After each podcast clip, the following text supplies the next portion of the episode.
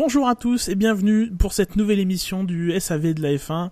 Euh, nous sommes mercredi soir, il est à peu près 21h et nous vous enregistrons ce petit numéro pour revenir sur toute l'actualité de la F1 euh, avant le Grand Prix de Malaisie euh, de ce week-end. Et pour m'accompagner, j'ai avec moi la fine fleur de l'analyse F1. J'ai d'abord Fab. Bonsoir Fab. Bonsoir. J'ai aussi deux de nos petits nouveaux de cette année. J'ai Jackie. Bonsoir Jackie. Bonsoir. Et j'ai le comparse de Fab, hein, bien sûr, dans le célèbre Club 153, un club très très privé. J'ai Buchor, bonsoir Buchor. Salut. C'est presque garderie du coup ce soir. Oh, oui, enfin, oui. J'ai deux petits nouveaux. C'est comme ça que vous avez vous appelez vos jeux avec euh, avec euh, Fab? Ça ne regarde que nous. Oui. Exactement. C'est très J'espère privé. bien, j'espère bien, j'espère bien. Et à, à part ça, vous avez passé une bonne semaine? Ça va. Ça va, ouais. Oui. On a hâte, on a hâte que la semaine se termine. Ouais. Oui, Je suis presque en sevrage alors. C'est long 15 jours. c'est vrai. C'est- vrai que d'habitude, on n'a pas on n'a pas ces 15 jours-là, c'est direct deux Grands Prix de suite et là, ouais, ça, ça, ça change un peu. Enfin après, il y a, il y a le Grand Prix de Bahreïn après. Ah oui, ouais, bah, bon. c'est ça. C'est l'intérêt, c'était quand même de faire ça sur deux continents différents avec autant de décalage horaire. Ça, c'est que ça rend la chose beaucoup plus drôle. Oui. Alors messieurs, on va attaquer euh, dans le gras euh, tout de suite, euh, avec euh, en revenant sur ce, ce Grand Prix d'Australie et, et la disqualification de, de Daniel Ricciardo. On a appris que du coup jeudi dernier, Red Bull a, a déposé officiellement son appel auprès de la FIA. Et tardivement, et tardivement finalement? Oui, après après c'est l'histoire de paperasse. Bah, je veux dire, il a, paperasse, il je a pense. attendu, il a attendu le dernier moment où il s'est préparé très sérieusement et a fait l'appel au dernier moment. Mais en, en tout cas, il a, il a fait que que le jeudi. C'était le jeudi midi la deadline, je crois, et il l'a fait que le, que le jeudi. Ouais. Euh, on avait, enfin, il y a souvent euh, dans la, la presse euh, en général, il y a souvent des gens qui menacent, euh, qui disent euh, je vais porter plainte, qui ne sont juste que des menaces et finalement ça n'arrive, ça n'arrive pas. En voyant que le- la- l'appel ne se confirmait pas, je me disais tiens Red Bull va se, va se dégonfler. Et finalement, euh, au tout dernier moment, c'est quand même bizarre que ça fait, ça, ça fait loin quand même euh, pour moi. Euh, J'ai l'impression qu'on était vachement loin de l'action. Et finalement, ils ont, ils ont fait l'appel, ce qui est pour moi était une surprise, si tard. hein. Euh, Ça vous a surpris vous, Fabien ou euh, Bouchard Non, non, non, vraiment pas parce que euh, dans les déclarations de- d'intention, a- on, on l'avait déjà dit après le Grand Prix, mais on, on sent une certaine détermination. Euh, Il y a clairement quelque chose que Red Bull veut prouver derrière cette affaire. Je pense que ce n'est pas que l'affaire des débitmètres. Ouais. Euh, on en reparlera d'ailleurs euh, justement avec cette ligne de défense. Ce n'est pas que l'affaire des débitmètres. Euh, et le fait qu'ils attaquent au dernier moment, je pense que c'est euh, dire assez logique parce que euh, malgré tout, on a toujours cette vision de, de, de l'appel au dernier moment, mais enfin quatre jours, c'est très peu hein, quand on y réfléchit pour euh, faire appel d'une décision. Euh, donc moi, ça en m'étonne pas. réalité, qu'ils- c'est pas, c'est pas quatre jours. Parce que même si la disqualification, elle a eu lieu le dimanche, euh, elle a été actée qui prenait le risque dès vendredi. Parce que dès vendredi, la FIA, euh, enfin, Charlie Waiting, Ouais, plutôt, mais a dit, vous dépassez, que- vous dépassez. tant Bon. qu'une décision n'est pas prise, euh, c'est- c'est- tu peux pas euh, donner une. Ouais, mais ça veut dire qu'ils sont prêts, ils étaient prêts à, parce qu'ils savaient que à terme c'était une disqualification. Le, le risque le plus majeur c'était une disqualification. Et ils ont sans doute pris la décision. Ok, on, on laisse nos, nos- vu que ça fonctionne pas, on, on laisse, euh, on laisse comme ça. Oui, bien sûr, non, non, mais Voilà. je te dis, j'ai aucun doute sur la détermination de Red Bull et euh, le fait qu'ils aient appelé, euh, enfin qu'ils aient interjeté appel au, dernier moment euh, ne m'étonne pas dans la mesure où c'est souvent un procédé utilisé pour pouvoir rassembler le plus d'éléments. Euh, je, je, je connais pas la nature de, des appels, mais je pense qu'il y a déjà un, un début de- d'explication du fondement de l'appel, donc vraiment pas étonné du tout qu'il l'ait fait au dernier moment et qu'il l'ait fait surtout. Pareil. Puis je vois qu'il y a des éléments de paperasserie aussi quand on lit le, le- le document de, de la FIA qui confirme la- la- l'appel et la et l'audience qui aura lieu le, le 14 avril. Euh, on voit que c'est pas euh, directement le compétiteur qui euh, porte appel, mais c'est sa, sa fédération d'affi- d'affiliation. Donc là, c'est la fédération autrichienne du, du sport automobile qui a, qui a dû faire appel à- par mandat de, de, de Red Bull. Ça peut prendre du temps. Mm. Donc l'audience sera le 14 avril. Euh, ce C'est loin, est- dis donc. c'est ce qui est assez loin, c'est sûr, mais en même temps, il faut dire qu'il y a deux, deux grands prix entre temps, donc euh, c'est difficile de caser des trucs, euh, caser des trucs dans les dans les 15 prochains jours. Non, mais ça veut Mais- dire que potentiellement, on peut tout à fait imaginer que Red Bull euh, soit décide, continue dans son déni euh, du, du débitmètre FIA euh, et continue à, fonctionner euh, à 100 kg heure comme euh, ses propres démimètres, le, enfin ses propres démimètres confirment qu'ils sont toujours à 100 kg heure. pour les deux prochains grands prix. Hein, ça... Et donc potentiellement, si l'appel est, rejeté par le par le, tribunal qui va qui va statuer, potentiellement ils peuvent perdre euh, trois trois résultats quoi. Ah, Red Bull sur ce point-là, c'est pas exprimé de manière très très claire. Ils ont dit qu'ils espéraient que d'ici là, euh, donc d'ici la Malaisie, donc euh, dans ce week-end, euh, ils espéraient qu'il y ait le cap- de ne pas rencontrer de problème de capteur. Quelque part, c'est un peu ne pas trop répondre à la question, c'est sûr. Oui, oui. Ça veut dire que s'ils retrouvent le problème de capteur, ils risquent de se retrouver dans la même situation. Ils Bah, vont devoir de nouveau décider s'ils continuent ou s'ils euh, ils ils limitent le débit. En même temps, je, je vois pas tellement comment, euh, euh, depuis ce qui s'est passé euh, en Australie, je vois pas tellement ce qui a changé fondamentalement. Euh, c'est-à-dire que Red Bull attaque pas la, la fiabilité du capteur qu'ils avaient en Australie. Euh, ils attaquent la fiabilité du capteur tout court. Euh, donc c'est effectivement, euh, même si bon, c'est vrai que c'est peut-être un, point un peu final cette dans cette interrogation, mais c'est vrai que c'est aussi un des enjeux de savoir ce que va faire Red Bull.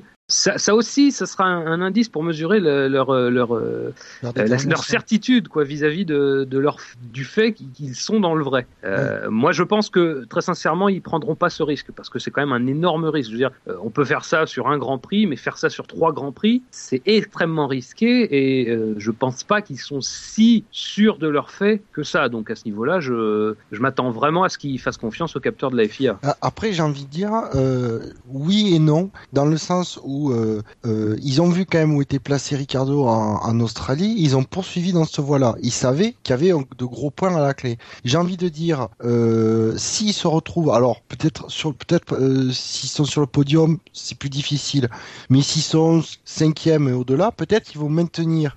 Ici, ils ont toujours forcément des, problèmes de, de valeur avec le capteur FIA. Ils vont peut-être poursuivre dans la même voie en disant euh, ça a mis une- un côté aussi de notre côté de la, une pression à la FIA et euh, il y a cette euh, il y a ce tribunal d'appel en, en montrant que voilà Red Bull s'entête en disant non non nous on est sûr d'avoir raison ça Ben, c'est ça, c'est ça. C'est c'est vraiment euh, ça, ça va vraiment nous donner l'indication de ce Oui. que- du rapport de force qu'ils veulent mettre en place. Parce qu'effectivement, pour eux, c'est un risque de courir trois grands prix en, utilisant ce même stratagème. Mais en même temps, c'est aussi effectivement un, un moyen de pression assez fort de leur part. euh, même si, à mon avis, ce genre de tactique à, terme est très dangereuse parce que ça ne mettra pas seulement la FIA à dos, mais aussi le reste des équipes qui, semble-t-il, elles, font confiance au capteur de la FIA. Donc euh, c'est très risqué. Je pense que c'est vraiment du qui tout double. À mon avis, Red Bull se risquera pas à un tel scénario. Moi, je dis, ils ont, ils ont effectivement, ils, ont beaucoup à perdre, mais d'un autre côté, ils ont aussi pas mal à gagner. Donc, euh, après, euh, est-ce que c'est, euh, c'est juste que il y a que Red Bull qui, euh, sur ce point-là, est pas d'accord et en fait, c'est sa façon de le faire savoir? Et de, de s'y opposer, et que les autres euh, ne veulent pas s'embarquer, euh, sont peut-être d'accord avec Red Bull, mais ne veulent pas s'embarquer dans une guerre contre la FIA. euh, contre la FIA. Je sais pas. Je pense qu'il y a aussi une partie de politique euh, là-dedans qui fait que euh, Red Bull se trouve pour l'instant seul. Est-ce que c'est pas Ah. le fait que justement ils veulent pas s'engager avec Red Bull finalement Euh, Peut-être. C'est juste peut-être parce que c'est Red Bull qui fait que si ça a été une autre écurie, euh, il y aurait pas de problème. Mer- Mercedes, ils peuvent pas s'engager. Ils sont en tête. Ils ont une voiture qui Oui. est une, se- une seconde devant tout le monde. On voit bien Loda qui dit euh, euh, nous, euh, on veut que ça reste comme ça. euh, voilà. Donc Ouais. on est on est super content. On va. Ils, ils se voient déjà gagner le championnat. Ils vont décider euh, au bout du troisième Grand Prix euh, qui va être champion du monde. Enfin, c'est j'exagère. hein, c'est le trait est volontairement est volontairement fort, mais euh, donc ils vont pas dire que même s'ils ont eu le même problème que Red Bull, ils ont suffisamment de chevaux pour dire on peut en enlever 11. Enfin, je veux dire, ils s'en foutent.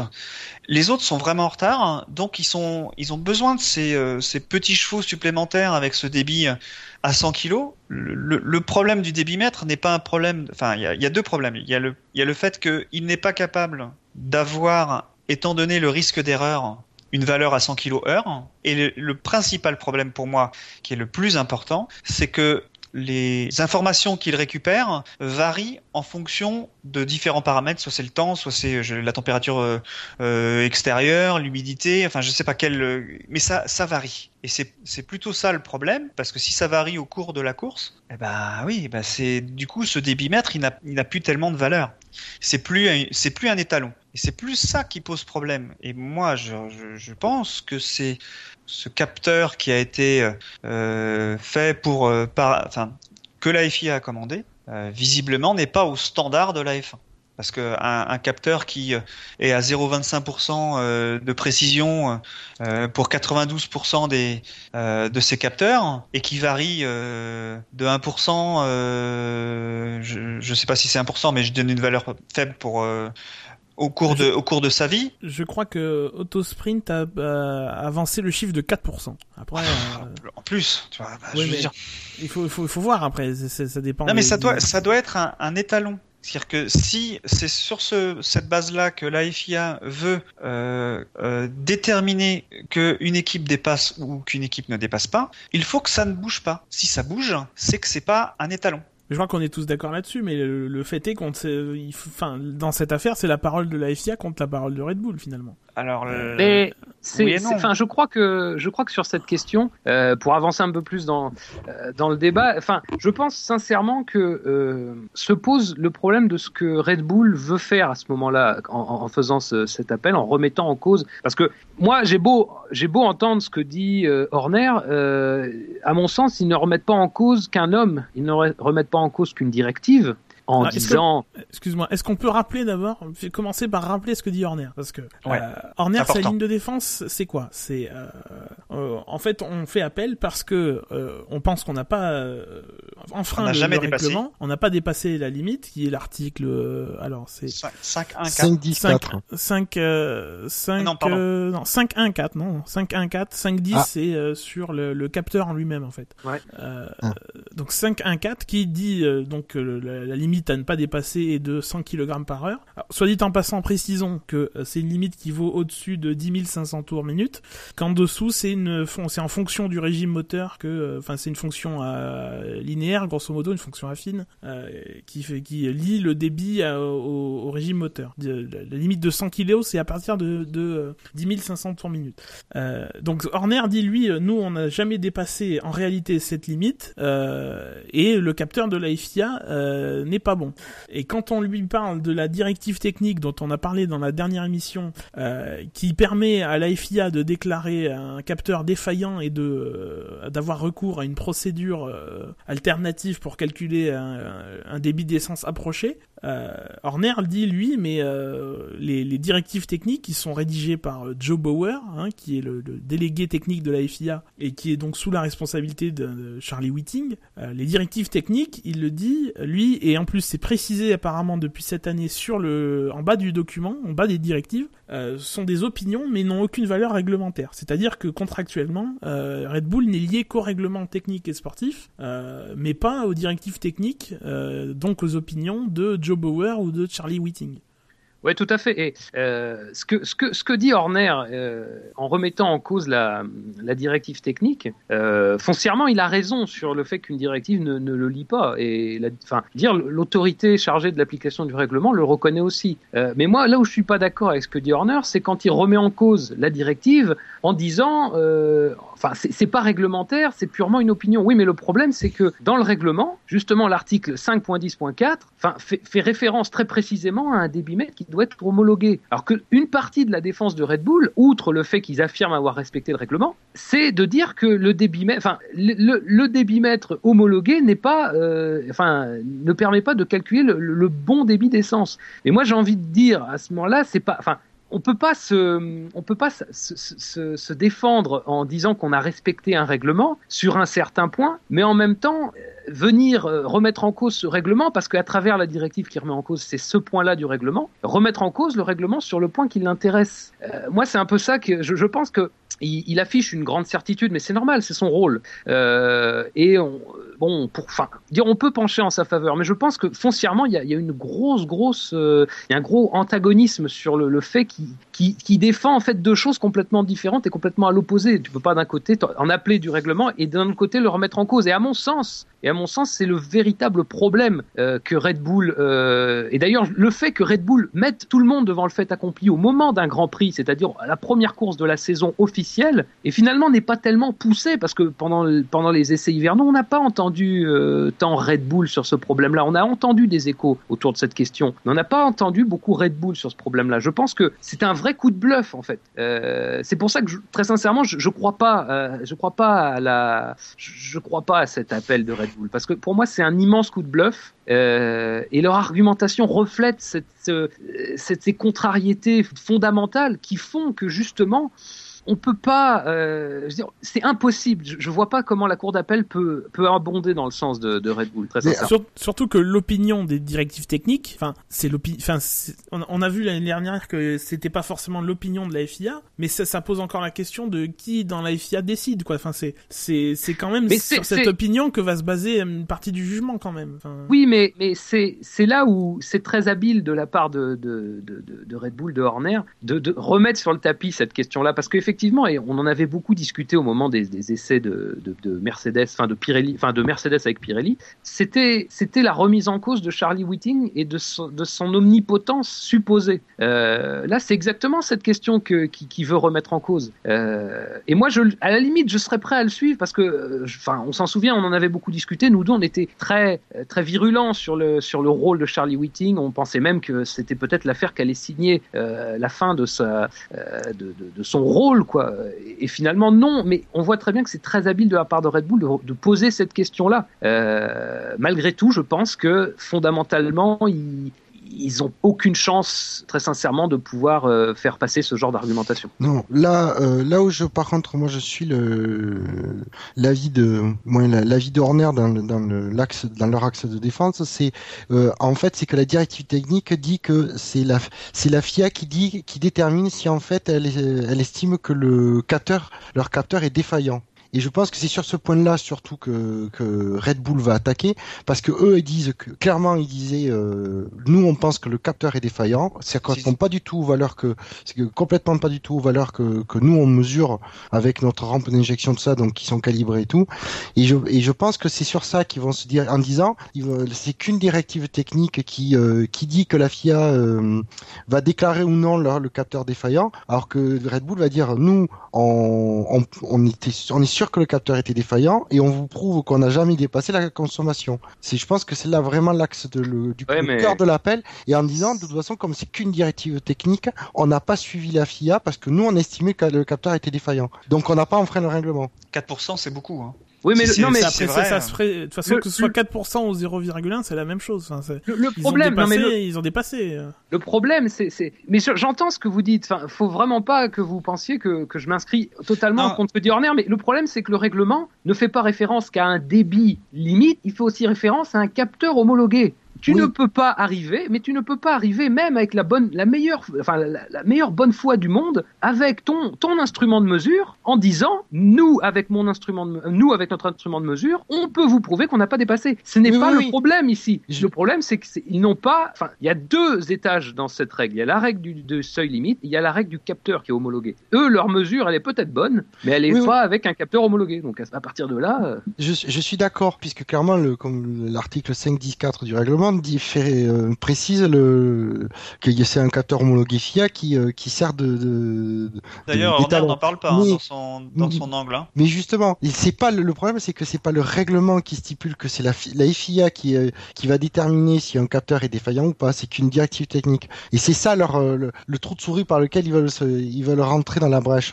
Donc Ouais, je sais que c'est un, un, jeu, un jeu très dangereux, hein, euh, parce que. Ah non, non, mais ils ont raison, mais ils ont raison d'aller dans cette brèche. Ils ont raison d'aller dans cette brèche. Euh, mais à mon sens, ils, ils se contredisent. Parce qu'apparemment, quand même, euh, ouais, d'après de ce que j'ai lu euh, du déroulement du week-end justement par rapport à ce fameux capteur. Euh, au cours des essais, euh, des essais libres, euh, Red Bull a estimé que le capteur était défaillant. Ils sont allés voir la FIA. La FIA a dit monter le deuxième capteur. Puis, alors j'ai pas très bien compris, mais ils, ils, ont remonté le premier capteur après. En accord avec la FIA cette fois-ci aussi. Enfin... Ouais, en accord avec la FIA où c'est la FIA qui leur a demandé, leur a dit de remonter le premier capteur, euh, puisque c'était même dans le parc fermé entre les qualifs et le Grand Prix. Bref, et apparemment, Red Bull, ils ont jamais été, euh, ils ont toujours, ils ont apparemment depuis le début du week-end, ils ont dit il y a un problème. Nous, on, on, on, détecte une anomalie avec un écart assez important entre les valeurs du cap du, capteur et ce que et nous, en fait, la, consommation calculée à l'injection. Donc, apparemment, c'est, euh, je pense que s'il y avait vraiment euh, pas eu de problème avec le capteur, il y aurait jamais eu d'histoire. C'est, je pense pas qu'ils soient rentrés, qu'ils ont vraiment cherché à, créer la polémique pour pour en arriver là et qu'il y a vraiment un, ils ont vraiment euh, pour eux il y a vraiment eu un, problème avec les, les le ou les capteurs qu'ils ont eu et, euh, et, c'est l'occasion justement de remettre ça en cause mais euh, voilà je pense qu'il y a vraiment un problème euh, c'est pas comme s'ils en avaient pas mis du tout ils avaient rien changé quoi ils, ils en ont changé tout le week-end quoi ouais donc, je pense qu'il y vraiment qu'il y avait vraiment un problème de capteur alors effectivement il y, en a d'autres qui disaient nous on n'a jamais de on n'a pas constaté de de, de, de, de différence ou de grosses différences de mesure entre ce qu'on calcule et, et, le capteur. Et Red Bull, oui. Donc euh, ça tombe au premier Grand Prix, histoire de, bien commencer la saison. Mais voilà, c'est euh, moi je sais pas, il y a, je pense que Red Bull a euh, quand même quelque part, ils, ils sont, je pense pas qu'ils soient, ils se soient lancés là-dedans s'il y avait vraiment, s'il y avait pas de, s'il y avait pas eu de problème. Donc voilà, c'est puis bizarrement c'est Red Bull comme, par comme ouais, j'ai envie de dire il y a, toujours la théorie du complot, mais on cherche la bête depuis, avec la domination de Red Bull euh, de l'année dernière. C'est vrai que c'est un peu l'écurie à abattre. Mais en 2014, mais euh, voilà. Donc, est-ce que la FIA euh, voudrait pas déclarer le capteur non conforme, défaillant parce que pour des raisons, parce que c'est Red Bull, tout ça, je sais pas. Mais ou est-ce que c'est parce que c'est tombé par hasard sur Red Bull? Mais voilà, il y a un truc qui fait que apparemment la FIA était réticente à déclarer le capteur défaillant ou, à refuser voir un problème ou je sais pas. Il y a, mais apparemment il y avait vraiment un problème de mesure avec. Ouais, mais après, euh, je pense que la FIA a quand même été sacrément tolérante euh, avec Red Bull euh, tout au long de ce week-end d'Australie. Enfin, je veux dire, on sait que le problème est détecté au moins avant la qualification, est connu au moins au moment des résultats de la qualification. Il y a déjà là une première, une première recommandation faite à Red Bull. Il y en a plusieurs en course très sincèrement, je ne vois pas ce que la FIA peut faire de plus. Si elle, si elle, si elle, de son côté, autorité qui est chargée d'appliquer le règlement, euh, ne constate pas de défaut ou de défaut majeur sur son, euh, sur son débitmètre, euh, enfin, je veux dire, à un moment, c'est quand même, c'est quand même, enfin, on l'a déjà dit, mais c'est tendre le, le, bâton pour se faire battre, quoi, tout simplement. Je, je, vais poser une question, c'est comment la FIA détermine qu'un capteur est défaillant est-ce qu'elle la question, c'est la vraie question qu'il faut se poser, c'est par exemple, est-ce que ils ont un, je sais pas, mais un appareil qu'ils amènent sur les sur les courses pour tester les capteurs au cas où une écurie dit nous on trouve que ce capteur est défaillant. On pense que ce capteur est défaillant. Est-ce qu'ils ont un moyen de contrôler le capteur? Évidemment non. Parce que du coup, le seul moyen de dire que le capteur est défaillant, c'est de comparer, soit de le passer à une machine qui va qui va étalonner tout ça, qui va pouvoir dire effectivement le capteur est défaillant, ou alors se baser sur les, le seul autre moyen, c'est de se baser par rapport aux, valeurs de calculer à l'injection que, peut donner l'écurie. Il me semble que le capteur, quand il est installé euh, dans, une voiture, il est, étalonné non pas par les FIA, mais par une société extérieure qui n'est pas la société fabricante du capteur, mais une société euh, spécialisée dans l'étalonnement des capteurs.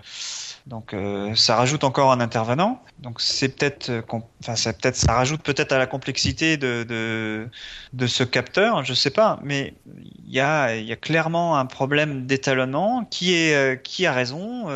Enfin, quand je dis qui a raison, c'est quel capteur Que ce soit le, le débitmètre euh, de l'équipe ou le débitmètre FIA, qui a raison Ça, dans le règlement, dans le 5.10.4, euh, on dit clairement, on, dit clairement que c'est, c'est le débitmètre de la FIA qui fait foi. Ça, personne ne le remet en cause, puisque c'est ce que dit ici. Bah... Le règlement, mais le règlement le dit noir sur blanc. C'est le capteur FIA qui sert de. Important, c'est. Mais non, mais moi la question c'est Red Bull dit nous on a, on a de gros doutes avec le capteur. Bon, la FIA dit euh, vous dites qu'il est, dé- vous pensez qu'il est défaillant. Oh. Ben, est-ce que la FIA a un moyen de le contrôler le capteur sur le durant le week-end? En temps réel, je pense pas. Une fois Bah, qu'il est monté, euh, Très sincèrement, je connais pas précisément les procédures dans ce cas-là, mais j'imagine quand même qu'ils ont sur place des moyens de contrôler. Enfin, sinon, Ben, J'espère qu'ils l'ont prévu surtout. Ou alors, ils étalonnent. C'est, je pense que la société qui étalonne les, cap- les des débitmètres est sur place. hein. Je, je, je peux pas. euh, Non, Parce que ça, paraîtrait, ça, ça paraîtrait quand même incroyable qu'ils puissent pas vérifier sur place la, la, la, la fiabilité de leur capteur. Ça, ça, ça me paraît quand même. euh, Surtout mais qu'ils- c'est- surtout qu'ils l'ont changé le vend- le- entre le vendredi Bah oui, en plus, Oui, parce qu'ils ont deux capteurs. Mais euh, alors, on va t'en voir. Est-ce que par manque de chance, les deux capteurs auraient pas été défaillants Euh, Mais c'est possible, mais, mais à la limite c'est possible, mais c'est c'est pas le problème dans, dans l'état.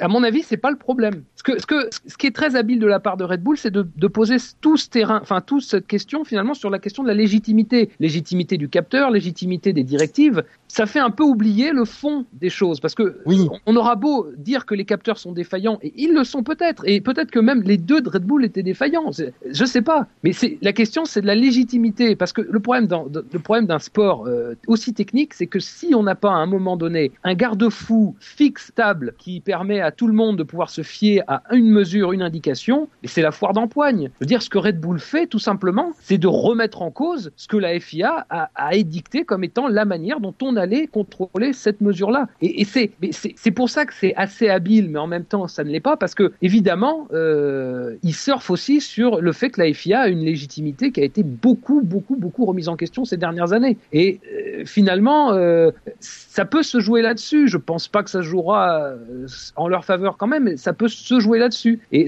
bon, faudra voir ce qu'il advient après cette euh, après cette audience, le résultat de cet appel. Euh, c'est ce que je disais déjà la dernière fois, c'est de voir s'ils poursuivent leur euh, leur procédure judiciaire vers des instances qui seraient extérieures au monde de la F1, extérieures au monde du sport automobile. Parce que moi, j'ai ce sentiment-là que ça peut se terminer comme ça, parce que finalement, Red Bull va décider que c'est pas, on n'est pas dans, on ne réunit pas les conditions satisfaisantes pour assurer que les règles sont bien respectées, alors que le fondement même d'un sport et d'un règlement sportif, c'est justement de plier tous les participants à une règle unique, que cette règle soit euh, bien appliquée ou pas, que qu'il y ait une marge d'erreur ou pas, j'ai envie de dire. euh, si tu acceptes ce règlement, tu acceptes tout le règlement, tu n'acceptes Oui. pas seulement la partie qui t'intéresse. Oui. Donc c'est pour ça, c'est- c'est extrêmement habile, je pense, de leur part. Après, euh, sur le plan du droit, ça, ça reste léger et je- très sincèrement, j'attends de voir. J'attends de voir. Hmm. Mais, mais en tout cas, ce que, ce que tout ça me fait penser, tout ce qui s'est passé cette semaine, euh, le, euh, les annonces de, enfin l'explication de Horner, ça, me- ça me conforte dans l'idée que c'est quelque chose qui, qui était un petit peu prémédité, euh, que Red Bull a très bien manié pour ramener la discussion sur le terrain euh, qu'il souhaitait. Oui. Et bon, euh, j'attends de voir parce que ça se trouve ils ont des arguments suffisamment solides et qui feront pencher la balance en leur faveur. Euh, Ils ont ça reste tout une dit, hein. instance de la. Oui, oui, non, mais et, et- et je pense qu'ils n'ont pas tout dit. Ce serait leur intérêt de pas tout dire de toute façon. Euh, même si bon, euh, normalement tout le monde aura accès aux, aux arguments de tout le monde. Peut-être que, peut-être que par contre, ils pourraient peut-être utiliser simplement la méthode de secours de de la de, de- de la FIA pour démontrer que effectivement ils n'ont pas dépassé le flux euh, autorisé.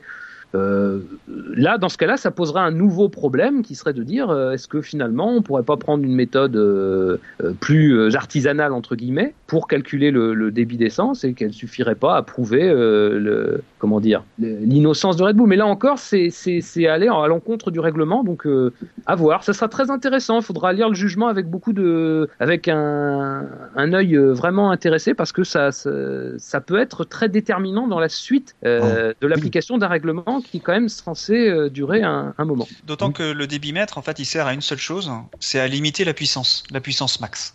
Euh, il, est, il, il sert pas vraiment à limiter la consommation, mais si on, parce que la consommation, elle est, on va dire, c'est les 100 kilos euh, qui sont à faire pendant le Grand Prix. Mais euh, si on, on est au, à 95% euh, du débitmètre, euh, ben on a une certaine puissance. Si on est à 100%, on a euh, 10-15 chevaux de plus. Si on est à 110%, euh, ça monte encore quoi. C'est vraiment pour limiter la, puissance max hein, qui peut servir des, pendant des phases, évidemment de qualification, mais aussi quand il s'agit de dépasser quelqu'un. euh, voilà, euh, et donc le, but de ce débitmètre là, c'était quand même de, limiter la, puissance max euh, des voitures. Et l'écart, tu l'as dit, hein, l'écart entre le, les qualifs et la course. Parce que si on n'avait pas ça, en qualif, on serait beaucoup, beaucoup plus rapide, bah, comme dans les années 80, on serait Hein beaucoup, beaucoup plus rapide en qualification qu'en course. En tout cas, euh, je ça, bon, il va falloir voir la, la décision de, de l'appel. Mais si jamais la, un appel, euh, on donnait, euh, le tribunal donnait raison à Red Bull, ça aurait des, con- ça aurait des conséquences assez importantes. hein. Oui, oui, là, c'est très. D'ailleurs, je suis. euh, Est-ce que c'est presque, j'ai envie de dire, euh, ça. Le, le tribunal de la, c'est quoi C'est le tribunal de la FIA. Le tribunal, la cour d'appel de la FIA. Ouais, mais ça reste, un ça reste. On a beau dire ce qu'on veut, ça reste un organe de la FIA. Oui, mais après, tout sont des juges. J'ai lu le, le- le- Je suis allé voir comment est jugé et nommé ce tribunal. C'est euh, des membres qui sont pris de, de juridiction extérieure à la FIA, euh, des, qui, euh, qui sont nommés pour euh, trois euh, pour trois ans. On, en renouvelle le tiers euh, tout- tout- tous les ans. Enfin, c'est comme ça que ça fonctionne. Un peu, un peu comme la Cour suprême aux États-Unis. Un peu comme le Sénat en France, quoi. Enfin, sauf que y a, la période est plus plus courte. D'accord. Non, c'est quand même des, des- c'est quand même des personnes assez, assez impartiales. A priori, oui. Bah, c'est le but de la justice, j'espère Oui. quand même. Donc, euh, Mais ça reste, ça reste dans le cadre du, ça reste dans le cadre d'une instance sportive. Donc il restera derrière d'autres possibilités. oui, euh, c'est pas du civil. J'ai bien compris. C'est ça le, le truc quoi. Donc je pense qu'on verra si, si, si, si la décision leur donne tort et qu'ils s'arrêtent là, voilà, ils, ils, prennent acte. Sinon effectivement, par contre si la décision euh, va dans leur sens, là c'est sûr que ce sera euh, une énorme remise en cause du, règlement quand même. Non, mais il y aura peut-être aussi un contexte extérieur dans deux grands prix qui seront euh, peut-être euh, en- encore plus en faveur de Red Bull. À savoir, euh, imaginons que Red Bull, euh, euh, c'est des possibilités. Hein, c'est- vraiment, euh, on imagine là, c'est de la. Si euh, Red Bull, euh, je sais que Gus Gus t'aime pas quand je, je fais ça, mais euh, mais vas-y. si, si, si, si Red Bull euh, se montre sage pour les deux prochains Grands Prix et reste en deçà de, du débit maître FIA, et que dans le même temps, Mercedes nous fait deux doublés et met tout le monde à 40 secondes. Euh, ça va être compliqué euh, pour maintenir le championnat, euh, l'intérêt du championnat. Euh, au bout de trois courses, on saura déjà que le championnat est plié. Donc, euh, moi, je me souviens euh, à l'époque des doubles diffuseurs, que il y avait une décision qui avait autorisé les doubles diffuseurs aussi à, à l'époque, parce que justement, c'était Braun qui les avait, Red Bull ne les avait pas, les top teams, McLaren ne l'avait pas. C'était que des petites équipes qui l'avaient. Donc, euh, ils avaient tout intérêt. C'est gentil pour Toyota. Ouais. ouais. De toute façon, vu les résultats, ça reste. ça- c'est- Bah oui, c'était c'était une petite équipe. Même s'ils avaient beaucoup d'argent, mais en, en, en termes de, de, De palmarès. de palmarès, effectivement, c'était une petite équipe. Et je pense que dans la décision, euh, ça c'est mon intime conviction, je suis pas dans le secret des dieux, mais euh, dans la décision, ce contexte-là a fait qu'ils ont ils ont Mosley avait tout intérêt à, à, à montrer que des petites équipes dans son contexte, sachant qu'il y avait les HRT et euh, et Marussia allait arriver, Ouais. qui allait arriver l'année d'après et il voulait justement faire un budget capé pour montrer que c'était les petites équipes, enfin c'était les c'était l'argent, c'était pas l'argent qui devait déterminer le, le, Ouais. palma- le palmarès. Donc il y avait tout ce contexte-là qui faisait qu'ils ont accepté le double diffuseur. Moi, c'est mon intime conviction.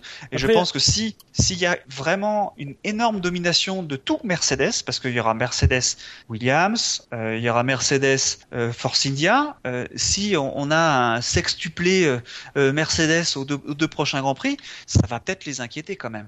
Ah, Après, euh, Horner le dit lui-même euh, dans, dans ses différentes interviews. Pour le double diffuseur, c'était le même problème qu'ici, c'est-à-dire qu'il y avait une partie, euh, la partie qui interdisait les doubles diffuseurs était pas dans le règlement, mais visiblement dans une directive technique. Enfin, c'est le, c'est le même, un peu le même angle Ouais, d'attaque. c'est le même angle. Donc on verra bien. Alors un peu sur le même sujet, euh, nous avons eu cette, euh, cette semaine ou la semaine dernière, je sais plus exactement, une interview de Dietrich Mate- Mateschitz euh, dans le quotidien autrichien euh, Courrier, Courrier, je sais pas, je parle pas très bien allemand, euh, qui euh, rappelle fort à propos que euh, que son écurie peut, si elle le veut, partir de la F1 euh, et que ce ne serait pas forcément, je cite, pour des raisons économiques, mais ça aurait plutôt un rapport avec l'équité sportive, euh, les Ouais, influences bah ouais. politiques, euh, sachant que selon lui, ce genre de choses c'est déjà produit par le passé et qu'il y a une ligne très claire de ce qu'ils peuvent accepter ou non à ce sujet. Donc un petit coup de Pression. pression. euh, Pression, pression. Ah oui. Ouais, mais je, je trouve, je l'ai trouvé malvenu, ce coup de pression. C'est, euh, ça me rappelle l'histoire euh, à l'époque quand les euh, écuries menaçaient de créer un championnat parallèle. C'est, euh, c'est arrivé avec ses gros sabots et Ouais, mais ça, ça a marché. Ouais, sauf que bon, là, euh, Red Bull, euh, ils sont tout seuls, quoi. Ils sont tout seuls, mais ils ont un petit peu deux écuries. Ça fait 1000, en- ça fait aller quoi, 1000 emplois en Formule 1. Euh, ils apportent de- beaucoup d'argent. Euh, c'est quand même pas, c'est quand même difficile à ignorer ça. Euh, T'as le GP2, il y a une équipe en GP2, il y a tous les sponsors. Red Bull, ils sponsorisent des, des tonnes et des tonnes d'équipes. S'ils décident d'arrêter la F1, ils, ils arrêteront tout le sport automobile. Hein. Mais non, Ah, Non. mais non. Non, mais ils arrêteront pas, on le sait. Mais euh, non, non, mais même la s'ils menace. arrêtent la F1, je suis pas sûr qu'ils arrêtent le sport automobile. ça, c'est- Mais, ils ont fait du ouais, sport là, il parlait- automobile avant de, avant d'avoir une écurie de F1. Oui. Oui, voilà, non, mais. euh, ouais, pff, je trouve ça gros, quoi. euh, ouais. Non, mais c'est pour clairement dire, euh, là, euh, déconnez pas les mecs, euh, c'est euh, nous on en fait une question de principe. Euh, donc, Ouais, euh, j'ai envie de dire, j'ai envie de dire, si, devait, si Red Bull devait vraiment partir suite à cette histoire de capteur, j'ai envie de dire, mais euh, ils- du coup, ils, pour moi, ils n'ont rien à faire en F1 à ce moment-là. C'est tout. Je trouve c'est- ça, je trouve ça pour, presque j'ai envie de dire sur un détail d'un d'en arriver là, ce serait. euh, je veux bien que ce soit un coup de pression, mais il est tellement énorme par rapport à, je trouve, à, la- à l'affaire que euh, c'est, ouais. Mais c'est c'est très vrai ce que tu dis, mais, mais en même temps, c'est c'est- c'est- c'est un, peu- c'est un peu le ressenti que j'ai, moi. C'est cette idée que. euh, Enfin, ils veulent tout casser, quoi, d'une certaine manière, parce qu'ils veulent, ils veulent remettre en cause le règlement. C'est-à-dire, et, ils veulent, enfin, ils remettent en cause la F1 d'une certaine manière. Ils remettent en cause le règlement et ils remettent en cause leur participation dans la F1. Ils remettent en cause la F1, tout simplement. Euh, je- te rejoins parce que je pense que c'est ça le, fond de l'histoire. C'est, pour ça que tout ça est, très bien orchestré, est un, vrai coup de pression parce que d'un côté on te dit, bon, bah nous, euh, on peut estimer à un moment ou un autre que si on, considère que l'équité a été, a été touchée, euh, se retirer de la F1 n'est pas un problème pour nous. Ce qui est vrai d'ailleurs hein, euh, pour Red Bull, euh, dire euh, la F1, ça arrive sur le tard hein, comparé à toutes leurs activités. Oui, Euh, mais et en même temps, à côté de ça, ce coup de pression euh, politique, on a la remise en cause des institutions, la remise en cause réglementaire. Enfin, je trouve que c'est en cela extrêmement bien orchestré de leur part. Euh, ils mettent tous les éléments dans leur balance à, à l'approche de cette décision. Et on peut pas leur reprocher de faire ça, euh, de- d'agir de, cette manière. En revanche, on peut leur reprocher la manière, la manière qu'ils utilisent pour le faire, le- la remise en cause totale d'un système qu'ils dominent depuis depuis cinq ans euh, quasiment. Euh, bon, Et que Je- même s'il ne dominait pas, euh, c'est un système que tu acceptes à partir du Mais moment ça. où tu entres dans le championnat. Enfin, dans, Exactement. dans, dans l'inscription, il y a euh, vous écrit un truc du genre euh, vous êtes vous engagez à lire le règlement et à la- à la- l'approuver quoi quand vous quand vous vous inscrivez.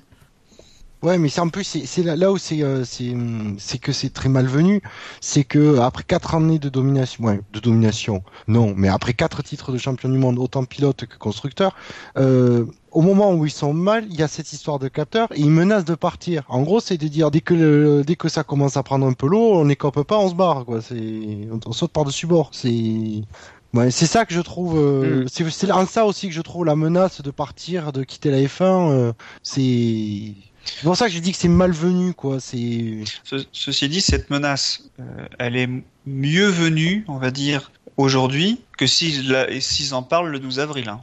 Deux jours avant euh, l'appel. Là, euh, on sait que ça fait partie du contexte. Euh, se voilà. Et ils le sait, s'ils le redisent le 12 avril, deux jours avant l'appel, là, ce sera un peu lourd. Mais bon, bon, euh, je pense pas qu'ils menacent euh, pour menacer. euh, je pense que c'est juste pour dire, voilà, nous, euh, une décision, euh, ça reste euh, une décision arbitrale du sport, enfin c'est du- de la F1, euh, le tribunal de la F1, euh, jugé vraiment euh, sans parti pris. Quoi. Ouais, mais ils connaissent, ils connaissent l'histoire Ouais, ouais. récente des, des, des décisions prises par la FIA. Euh, le Crashgate, euh, l'affaire d'espionnage de McLaren, euh, même l'affaire Mercedes l'année dernière. Euh, à chaque fois, à chaque fois, le risque dans, dans un contexte qui est celui de la F1 actuellement, où on n'arrive pas à faire venir des grands constructeurs parce que l'appel, euh, l'appel de la- l'appel d'offre de la FIA n'a pas fait venir de grands constructeurs. Non. Même s'il y, y, y a des projets qu'on peut estimer sérieux, il n'y a toujours pas de grand constructeur qui, qui est venu. Et on a vu que de- du côté de,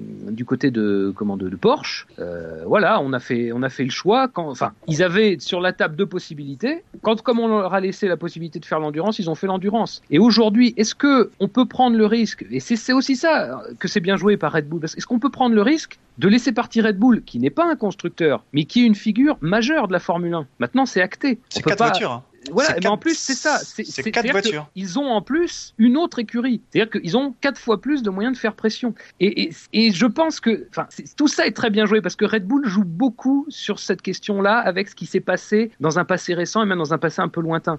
Et on sait, alors même si, encore une fois, on l'a dit, hein, ce sont des juges euh, qui viennent du monde extérieur, euh, tout juge qu'ils sont, ils ne sont pas à l'abri de ces pressions-là. Euh, ça peut non pas être clairement euh, établi qu'on va, on va leur dire, voilà, il faut ménager Red Bull, mais voilà, c'est quelque chose, c'est un paramètre qui rentre dans l'esprit des juges, et au moment de se décider, peut-être que ça pourra peser. Et en cela, encore une fois, Red Bull a, extrêmement bien compris euh, son intérêt de rappeler ce genre de cas. C'est un sans faute à mon sens, je, je déplore, mais c'est un sans faute sur le plan de la communication, quoi, à ce niveau-là. Ah bah oui, c'est c'est- leur métier, c'est la com, le- c'est la com, hein, Red Bull. Hein, c'est pas le métier de la FIA. hein. Ah non, ça, on s'est rendu compte. Je crois que je vais me citer à la fin. Ah ouais Oh, bah, dis donc. Non, je Ah. plaisante. Merci Alain Delon. Ah, rappelons quand même que Red Bull, malgré tout ce qu'elle dit, est, est engagé commercialement avec la Formule 1 jusqu'en 2020. Euh, C'est-à-dire Ouais. qu'il y a des accords qui sont signés, donc euh, en sortir euh, va leur coûter un certain paquet de pognon. Ah oui, connaissant Bernie, ça coûtera cher. hein. Donc voilà, c'est peut-être aussi des, des, des, des menaces en l'air. Enfin, en tout cas, euh, affaire à suivre. Euh, encore euh, deux semaines et demie avant la, avant l'appel, donc euh, on a de quoi voir venir. Ouais. Quelque chose à rajouter Bon, sur le sujet? Je suis pas sûr que Bernie soit pas d'accord avec la, la décision de Red Bull de, de faire appel. hein. On sent bien que le règlement de la FIA lui a été imposé, le V6, euh, avec le bruit euh, inhérent, euh, le non-bruit, on va dire, inhérent de, le- des voitures. Euh, ouais, ouais, euh, je pense pas qu'il va aller contre Red Bull pour ça. Oui, mais si après si Red Bull s'en va, ça lui va, ça va lui coûter. Ah enfin, oui, ça va ça- lui coûter. C'est c'est un préjudice pour lui. C'est normal après qu'il leur de- Ouais. demande des, des, des indemnités. Ouais. Eh bien, Rien, à- mm, rien à rien- rajouter. Très bien. Eh bien, nous continuons quand même avec la FIA, puisque nous avons une interview de Jean Todt. euh, Son président. Voilà, son président, son honorable président. Notre Qui- président à tous. Oui, c'est cela. Euh, qui a, donné une interview à, la, Ride pour son magazine sportif Dribbling où euh, il a euh, il a un peu tendu la main aux écuries si elles veulent si jamais elles voulaient changer le règlement actuel en disant que finalement lui ne voyait pas de problème de passer de 100 kilos à 110 kilos euh, si jamais les compétiteurs se mettaient d'accord là-dessus en relativisant un petit peu le Grand Prix d'Australie et le manque de dépassement parce que on est sur un circuit qui ne qui ne favorise pas forcément euh, l'exercice. Et un peu le même son de cloche sur le sur le bruit Euh, si les écuries euh, s'il y a des gens qui ont des problèmes avec ça on peut on peut regarder euh. enfin c'est du de pur jus quoi c'est Ouais, on peut le faire maintenant il faut étudier bien il faut euh, il Faut faire ça dans le calme euh, voilà. Alors là où j'ai trouvé que s'il fait du Jean Todt n'a pas vraiment fait du Jean Todt ou si, mais euh,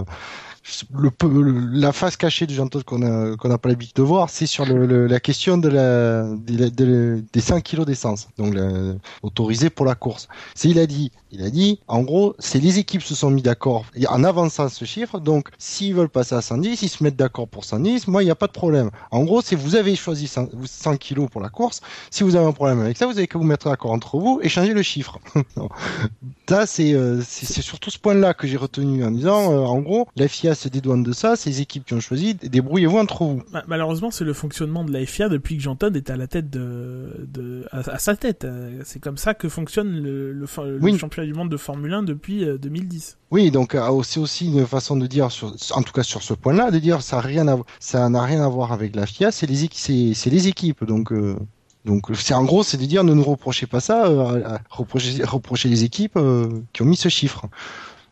Ouais, je, moi, je trouve ça. Oui, après pour le reste, effectivement, pour le. Au niveau timing, je trouve ça catastrophique. Bah, Je veux dire, qui, en pleine polémique, là, on vient de parler d'une demi-heure, pendant une demi-heure, du débitmètre de la FIA. Jean Todt qui dit, bah si, si ça vous embête vraiment, euh, 100 kilos, que la limite elle est pas bonne, euh, bah on- vous avez qu'à changer. On pourrait même dire, euh, si vous n'êtes pas d'accord euh, avec le débitmètre, euh, euh, bah euh, si vous êtes tous d'accord pour l'enlever, bah on l'enlève. Ah, voilà. Enfin, il y a un moment, euh, à quoi sert la FIA dans ce cas-là? Elle Alors, Jackie découvre que la FIA ne sert à rien. Bien Bienvenue dans le SAV, Non, Jackie. En fait, en fait, Non, non, mais je le sais qu'elle ne sert à rien. Non, non, mais c'est qu'il faut être, il faut bien, euh, il faut bien percuter dans l'histoire, c'est que euh, pour en ce qui concerne la F1, c'est les, c'est en gros, c'est les écuries qui, euh, dès, qui, qui écrivent le règlement et la FIA n'était en charge que de le faire appliquer. En gros, c'est, c'est ça. Donc euh, c'est ouais, voilà, c'est parce que maintenant effectivement la FIA a plus grand mot à dire dans la, la, la rédaction des, du règlement, j'ai l'impression, ou en tout cas elle a, plus beaucoup d'influence. Elle, elle n'a de l'influence que s'il en reste que pour le faire euh, que pour faire appliquer ce règlement. Donc euh, après, euh, je, je, note quand même que dans, en tout cas dans tous les, les différents articles que j'ai lus, c'est que Janton n'a pas parlé du tout de la, justement de la politique du, des capteurs. Il ne s'est pas du tout embarqué dans ce, dans ce sujet-là. Ah, elle aurait plus manqué que ça, quoi. Non, mais surtout, il savait que c'était un, sujet euh, glissant. Et euh, après, il aurait pu donner son avis euh, côté FIA. Mais... Ouais, mais enfin, je rejoins Jackie dans, dans ce qu'il dit. Je pense que c'est vrai que c'était vraiment pas le bon moment pour dire ce genre de choses. parce que d'un côté, on a cette lutte qui s'engage entre la FIA et Red Bull, avec Red Bull qui remet en cause la légitimité. De l'autre côté, le président qui vient, qui vient dire, et, enfin, dire même si c'est pas sur le même plan, comme vous l'avez très justement rappelé, c'est-à-dire que d'un côté on a les équipes qui se chargent euh, du règlement, euh, du fond du règlement et de l'application qui est plutôt à la FIA. Euh, en manière de communication, c'est quand même désastreux parce que je ne pense pas que la différence est toujours bien faite finalement entre les rôles de chacun, les responsabilités de chacun. Et, effectivement, c'est quelque chose qui, laisse à penser que le président de la FIA, donc de, celui qui est censé, enfin qui chapeaute l'organe qui, va appliquer les règlements, dit bon bah on peut négocier euh, si ça va pas, on peut négocier. C'est-à-dire que dès que quelqu'un élève la voix, même s'il le tempère effectivement en parlant par exemple de Melbourne, et d'ailleurs on peut le rejoindre là-dessus, mais dès, dès qu'il y a un problème, dès qu'on élève la voix, bon, bah, on va peut-être essayer, voilà, de. C'est-à-dire que c'est comme disait Gus Gus, c'est gentode quoi. C'est ménager la chèvre et le chou quoi. Euh, bon alors qui est la chèvre, qui est le chou, ça je le laisse à, à la discrétion de chacun, mais mais bon c'est effectivement je pense que c'est assez malvenu à ce moment-là. C'est quelque chose qu'on peut avoir, je sais pas moi, au moment où on pense au règlement par exemple, mais euh, là après un Grand Prix, enfin c'est mais après, c'est ce qu'il dit aussi pour la question du, du bruit. Il dit il faut pas se précipiter non plus. Et en fait, il dit juste sur le, le point qui a fait euh, tant débattre après le Grand Prix en dehors du, du capteur, c'est le, le fameux son des, des V6, ou en tout cas le, le, volume sonore des V6. Il a dit il faut pas se précipiter, attendons euh, quelques courses. Euh, voilà, c'est. Euh, il a dit si on, si, si, ils veulent faire quelque chose pour que les V6 fassent plus de bruit Ouais, il a dit, euh, j'ai compris du moment que ça touche pas à, tout ce qui est performance, il a dit, moi ça me, ça pose pas de problème, effectivement. C'est, euh, si c'est juste pour du, dire, du, de l'aspect cosmétique de la F1, le FIA, ouais, ouais, non, non, mais c'est sûr, non, non, mais de toute façon, il s'engage pas trop non plus. Euh, il aurait tort de le faire, de toute façon, parce que. Il s'engage, il s'engage pas parce que ça dépend pas de lui, finalement. Voilà, non, mais déjà, il aurait tort de le faire parce que de toute façon, euh, il a aucun poids dans tout ça. Euh, après, euh, c'est toujours pareil. Enfin, à mon sens, le débat sur les sur le bruit euh, des, des, V6, c'est euh, c'est aussi en lui-même une. Le bruit et le fait que les, les V6 fassent moins de bruit, c'est aussi un paramètre euh, de cette F1 nouvelle génération, de cette F1 qui comprend, enfin, qui prend en compte certaines problématiques. Euh, moi, enfin, c'est vrai qu'on l'aborde toujours de l'aspect négatif. Et moi, je me souviens, par exemple, de Grands Prix qui ont été remis en cause des participants, enfin, des, des possibilités de Grands Prix qui ont été remises en cause parce que on, disait la F1 fait trop de bruit, euh, la F1 fait trop de bruit, donc on n'ose pas se lancer parce qu'on va avoir les associations sur le dos. Euh, y a aussi tout cet aspect-là euh, qu'il faut prendre en compte, c'est-à-dire qu'on a une F1 qui va peut-être pas plaire à tout le monde, mais qui va peut-être favoriser d'autres opportunités. Donc c'est moi, ça me gêne un peu de, de, de, vouloir tant, tant rendre, enfin, tant donner au bruit cette importance, quoi. Mais je trouve ça débile. D'ailleurs, il y a Thibault Larue sur son blog qui a pondu un, article qui est extrêmement bien, où il replace bien la, question euh, du fameux son de, des V6 au, au, là à sa place et en disant que euh, non, c'est euh, le défi de la, de la F1, il est d'un jour il est tout autre. La baisse de son, c'est une conséquence et qu'il faut, faire avec. Point, et que c'est pas finalement plus mal que des voitures de F1 qui est le pinacle de la du sport automobile fassent quand même un peu moins de bruit. Parce que c'était quand même apparemment moi j'ai jamais eu l'occasion d'être sur des sur les sur un, sur un Grand Prix, mais apparemment c'est quand même vachement élevé comme euh, le V8 était c'était énorme, très très très bruyant à tel point qu'il disait les, les, les enfants fallait tous leur mettre des euh, soit des casques anti-bruit, soit des euh, des boules caisses encore. Mais voilà, c'est euh, sinon c'est que c'était presque c'était intenable sans sans protection contre le bruit. J'ai envie de dire tiens, c'est quand même mieux de pouvoir regarder un Grand Prix dans les tribunes sans avoir un casque sur la tête. Qui ici a vu un Grand Prix euh, en vrai? Personne? Moi, j'ai vu deux F1 euh, tourner au Mans euh, pour des journées euh, World Series. Ouais, donc ça compte quand même. Ça, c'était des V8. Ça- C'était, c'était des V8, ouais. Elles, sont pas bridées en, en démonstration? Ah, probablement. Mais- Probablement, mais euh, c'était des voitures qui avaient deux Ouais. ans. euh, Je- voilà. Je vais, te, je vais te dire, moi, pour avoir vu euh, la première F1 qui est passée, elle était au ralenti, euh, donc à un régime ridicule, parce que moi je suis allé voir un Grand Prix une fois en 2006. Euh, Ouais. Tu te prends déjà une sacrée claque, quoi, quand elle est au ralenti. Alors, euh, c'est vrai qu'à fond, c'est autre chose, mais, mais même au ralenti, ça, ça fait un, ça fait un, c'est- c'est un, un boucan euh, énorme, quoi. Ça, ça Bah, vibre et le- tout. euh, ça... Alors, Le ralenti d'une F1, c'est 7000 tours. Hein. Enfin, Ouais. d'un V8. Mais moi, ce que moi, c'est surtout le, le- la course. Moi, je sais pas si vous avez percuté, mais avec le nombre de, de circuits dont les les les, tribus, les les cabines de commentateurs sont pas forcément si bien insonorisées par rapport au F1. Ah bah, on Fab en a fait entend une- pas les commentaires. J'ai envie de dire, pour moi, les V6, ça va être une, ça va être un énorme progrès, quoi. hein. Fab, Millions de personnes qui regardent la télé. Euh, Fab, a, il faudrait que tu nous cites ton tweet? Oui, parce que euh, je, euh, comment Je sais pas si vous vous souvenez à l'époque TF1. Oui. Normalement, vous en souvenez parce que c'est très marquant. Oui. Euh, Chr- Christophe Malbranck euh, à Singapour se plaignait beaucoup du placement de la cabine euh, qui était euh, au-dessus de la piste, je crois, et qui, euh, enfin, était pas insonorisé du tout apparemment, et, et laissait bien filtrer le, le petit son euh, euh, si chatoyant du, du V8. Euh, et c'est vrai que je lui ai tweeté, alors je sais plus exactement ce que je lui ai tweeté, mais je lui ai dit ah c'est vraiment dommage euh, avec l'air du, du V6 Turbo, euh, Christophe Malbranck aurait pu commenter le Grand Prix de Singapour dans de bonnes conditions. Euh, mais c'est mais c'est c'est bon, c'est pour la déconne, mais c'est vrai que Il a répondu? Ouais, euh, oui oui un petit clin d'œil. Un smiley. Il maîtrise très bien, il, tra- il maîtrise très bien le smiley. Mais, Mais, il euh, maîtrise très bien les réponses à, à 25 tweets à la minute. c'est vrai. Mais c'est vrai que la, la, la problématique aussi du confort des spectateurs et, et par là même, je le répète, du confort des, des, des, des locaux, euh, c'est aussi quelque chose à prendre en compte. Enfin, je- très, enfin, c'est très intéressant ce débat parce qu'on voit très bien ça oppose fondamentalement deux visions, euh, deux visions de, enfin, du sport automobile, mais j'ai presque envie de dire deux visions de la, de la, la société finalement. Euh, mais enfin, on va rester sur le sport automobile. C'est-à-dire que c'est vraiment, euh, d'un côté, c'est la démonstration de force, la démonstration de puissance, euh, et donc par là même le bruit qui est quand même le, le meilleur témoin de cette puissance aujourd'hui. Euh, bon, ce qui est d'ailleurs un petit peu dommage, je trouve, parce que se raccrocher au bruit pour, euh, enfin bon voilà. Et d'un autre côté, les tenants d'une F1 euh, presque progressiste, quoi, d'un truc qui qui s'adapte aussi au, contexte actuel et le contexte des années 2010. Et ben c'est un contexte où on a des voitures de ville qui sont moins bruyantes, on a des voitures de ville qui consomment moins. Et finalement, on a aussi une, une plus grande attention pour ce qu'est l'environnement. Alors l'environnement sur le plan euh, protection de l'environnement, mais aussi protection de l'environnement sonore, protection euh, des protection de, des gens qui, qui assistent à ce spectacle. C'est intéressant et ce qu'on constate quand même, c'est que beaucoup ont du mal à passer ce cap et, pensent que ça fait de la F1 quelque chose de moins bien euh, dans cette évolution, alors que, à mon sens, justement, c'est justement quelque chose qui prouve que la F1 reste quand même un, un, sport automobile de, premier plan et, avec une faculté d'adaptation et de d'évolution qui est euh, qui est phénoménale. Quoi, tout n'est pas bien, c'est pas, faut, pas dire ça non plus, mais sur ce plan-là, c'est une conséquence qui me paraît une conséquence inéluctable d'une évolution qui est souhaitable. Quoi. Je précise quand même, pour pas qu'on se trompe dans mon point de vue euh, sur euh, sur l'automobile, c'est que je ne jure que par les moteurs. Pour moi, le, top du moteur automobile, c'est un moteur atmosphérique qui prend des tours à n'en plus finir.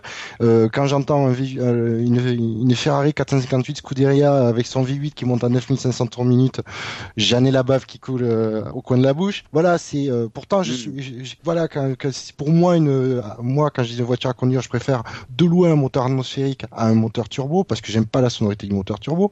Mais je j'arrive à comprendre qu'à un moment donné, et je trouve que c'est pour moi le- ce que je trouve génial dans ce nouveau règlement, c'est que on a enfin une F1 qui n'est plus à courir derrière euh, le- l'automobile euh, de Monsieur Tout le Monde, mais plutôt aller, du coup, elle saute un pas, elle anticipe, elle va au-delà et elle fait une recherche technologique, des progrès technologiques au-delà de ce que connaît la voiture de Monsieur Tout le Monde. Alors, est-ce que c'est ce qu'on demandait depuis plusieurs années, en disant la F1 avait perdu son son son pari, le pari technologique qu'elle représentait. Enfin, on le retrouve. Et bien, il y a une conséquence. en, passant au moteur turbo, ça fait moins de bruit. Il faut l'admettre. Pourtant, je suis le premier à regretter. Je vais même vous dire qu'ils ont passé la limite des, euh, du régime moteur des V8 de 20 000 tours à 18 000 tours. Ah, il n'y avait pas de limite en fait. Si, il, y avait, il y en avait une limite à 20 000. Si non, non, non, non, Il n'y avait pas de limite, ils ont passé à 19 000 en 2007 et en 2009 ils ont repassé à 18 000. D'accord, bon. Donc du coup, le fait qu'ils aient instauré des limites, je trouvais ça nul.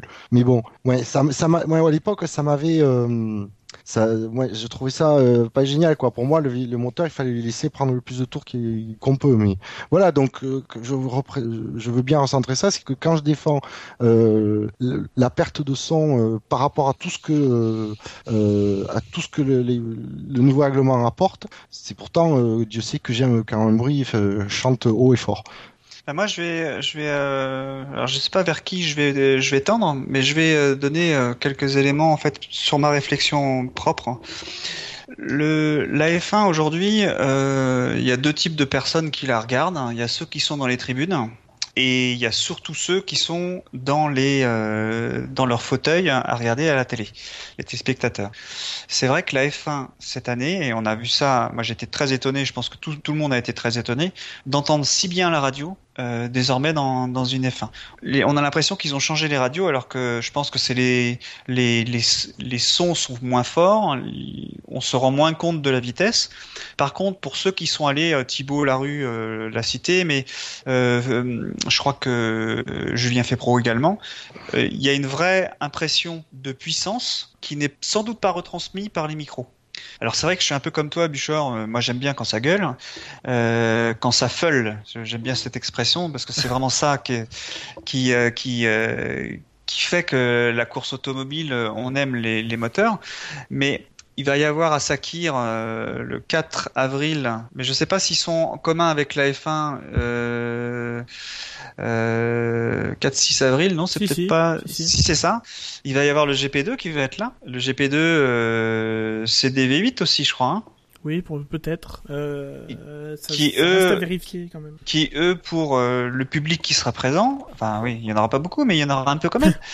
les gens auront, auront l'impression parce que voir une voiture passer, un temps autour, on se rend pas compte euh, de la vitesse qu'elle a. Oui. Et ils auront l'impression, je pense, que euh, la la la GP2 va plus vite parce qu'elle gueule plus fort que la F1. Et je pense que le problème, il va être surtout là quand il y aura la GP2 qui seront qui seront en, en course de, de, démonstration. Donc ça c'est, je pense que c'est un truc à prendre en compte parce que ça va vraiment poser problème, à mon avis, pour les spectateurs qui payent si cher pour avoir euh, pour voir une course de F1 euh, aux promoteurs qui payent si cher un plateau alors que finalement s'ils prennent que du GP2 euh, en exagérant hein, euh, ça leur reviendrait moins cher Mais... et euh, ils auraient une course à leur standard habituel, on va dire, historique de la F1. Et je vais donner aussi un autre exemple. Alors moi, je, suis pas très loin du Mans, donc je vais assez souvent, euh, enfin assez souvent, pas assez souvent, mais j'y vais euh, voir les 24 heures. Et la première fois que j'ai vu les les diesels rouler, alors je suis pas un, euh, du tout un fan des moteurs diesel. Par contre, il y a un truc qui est très impressionnant, c'est quand une Audi et les Peugeot c'était pareil, arrivaient vers nous, on n'entendait que le souffle je dis bien le déplacement d'air autour de la voiture. On n'entendait absolument pas le moteur.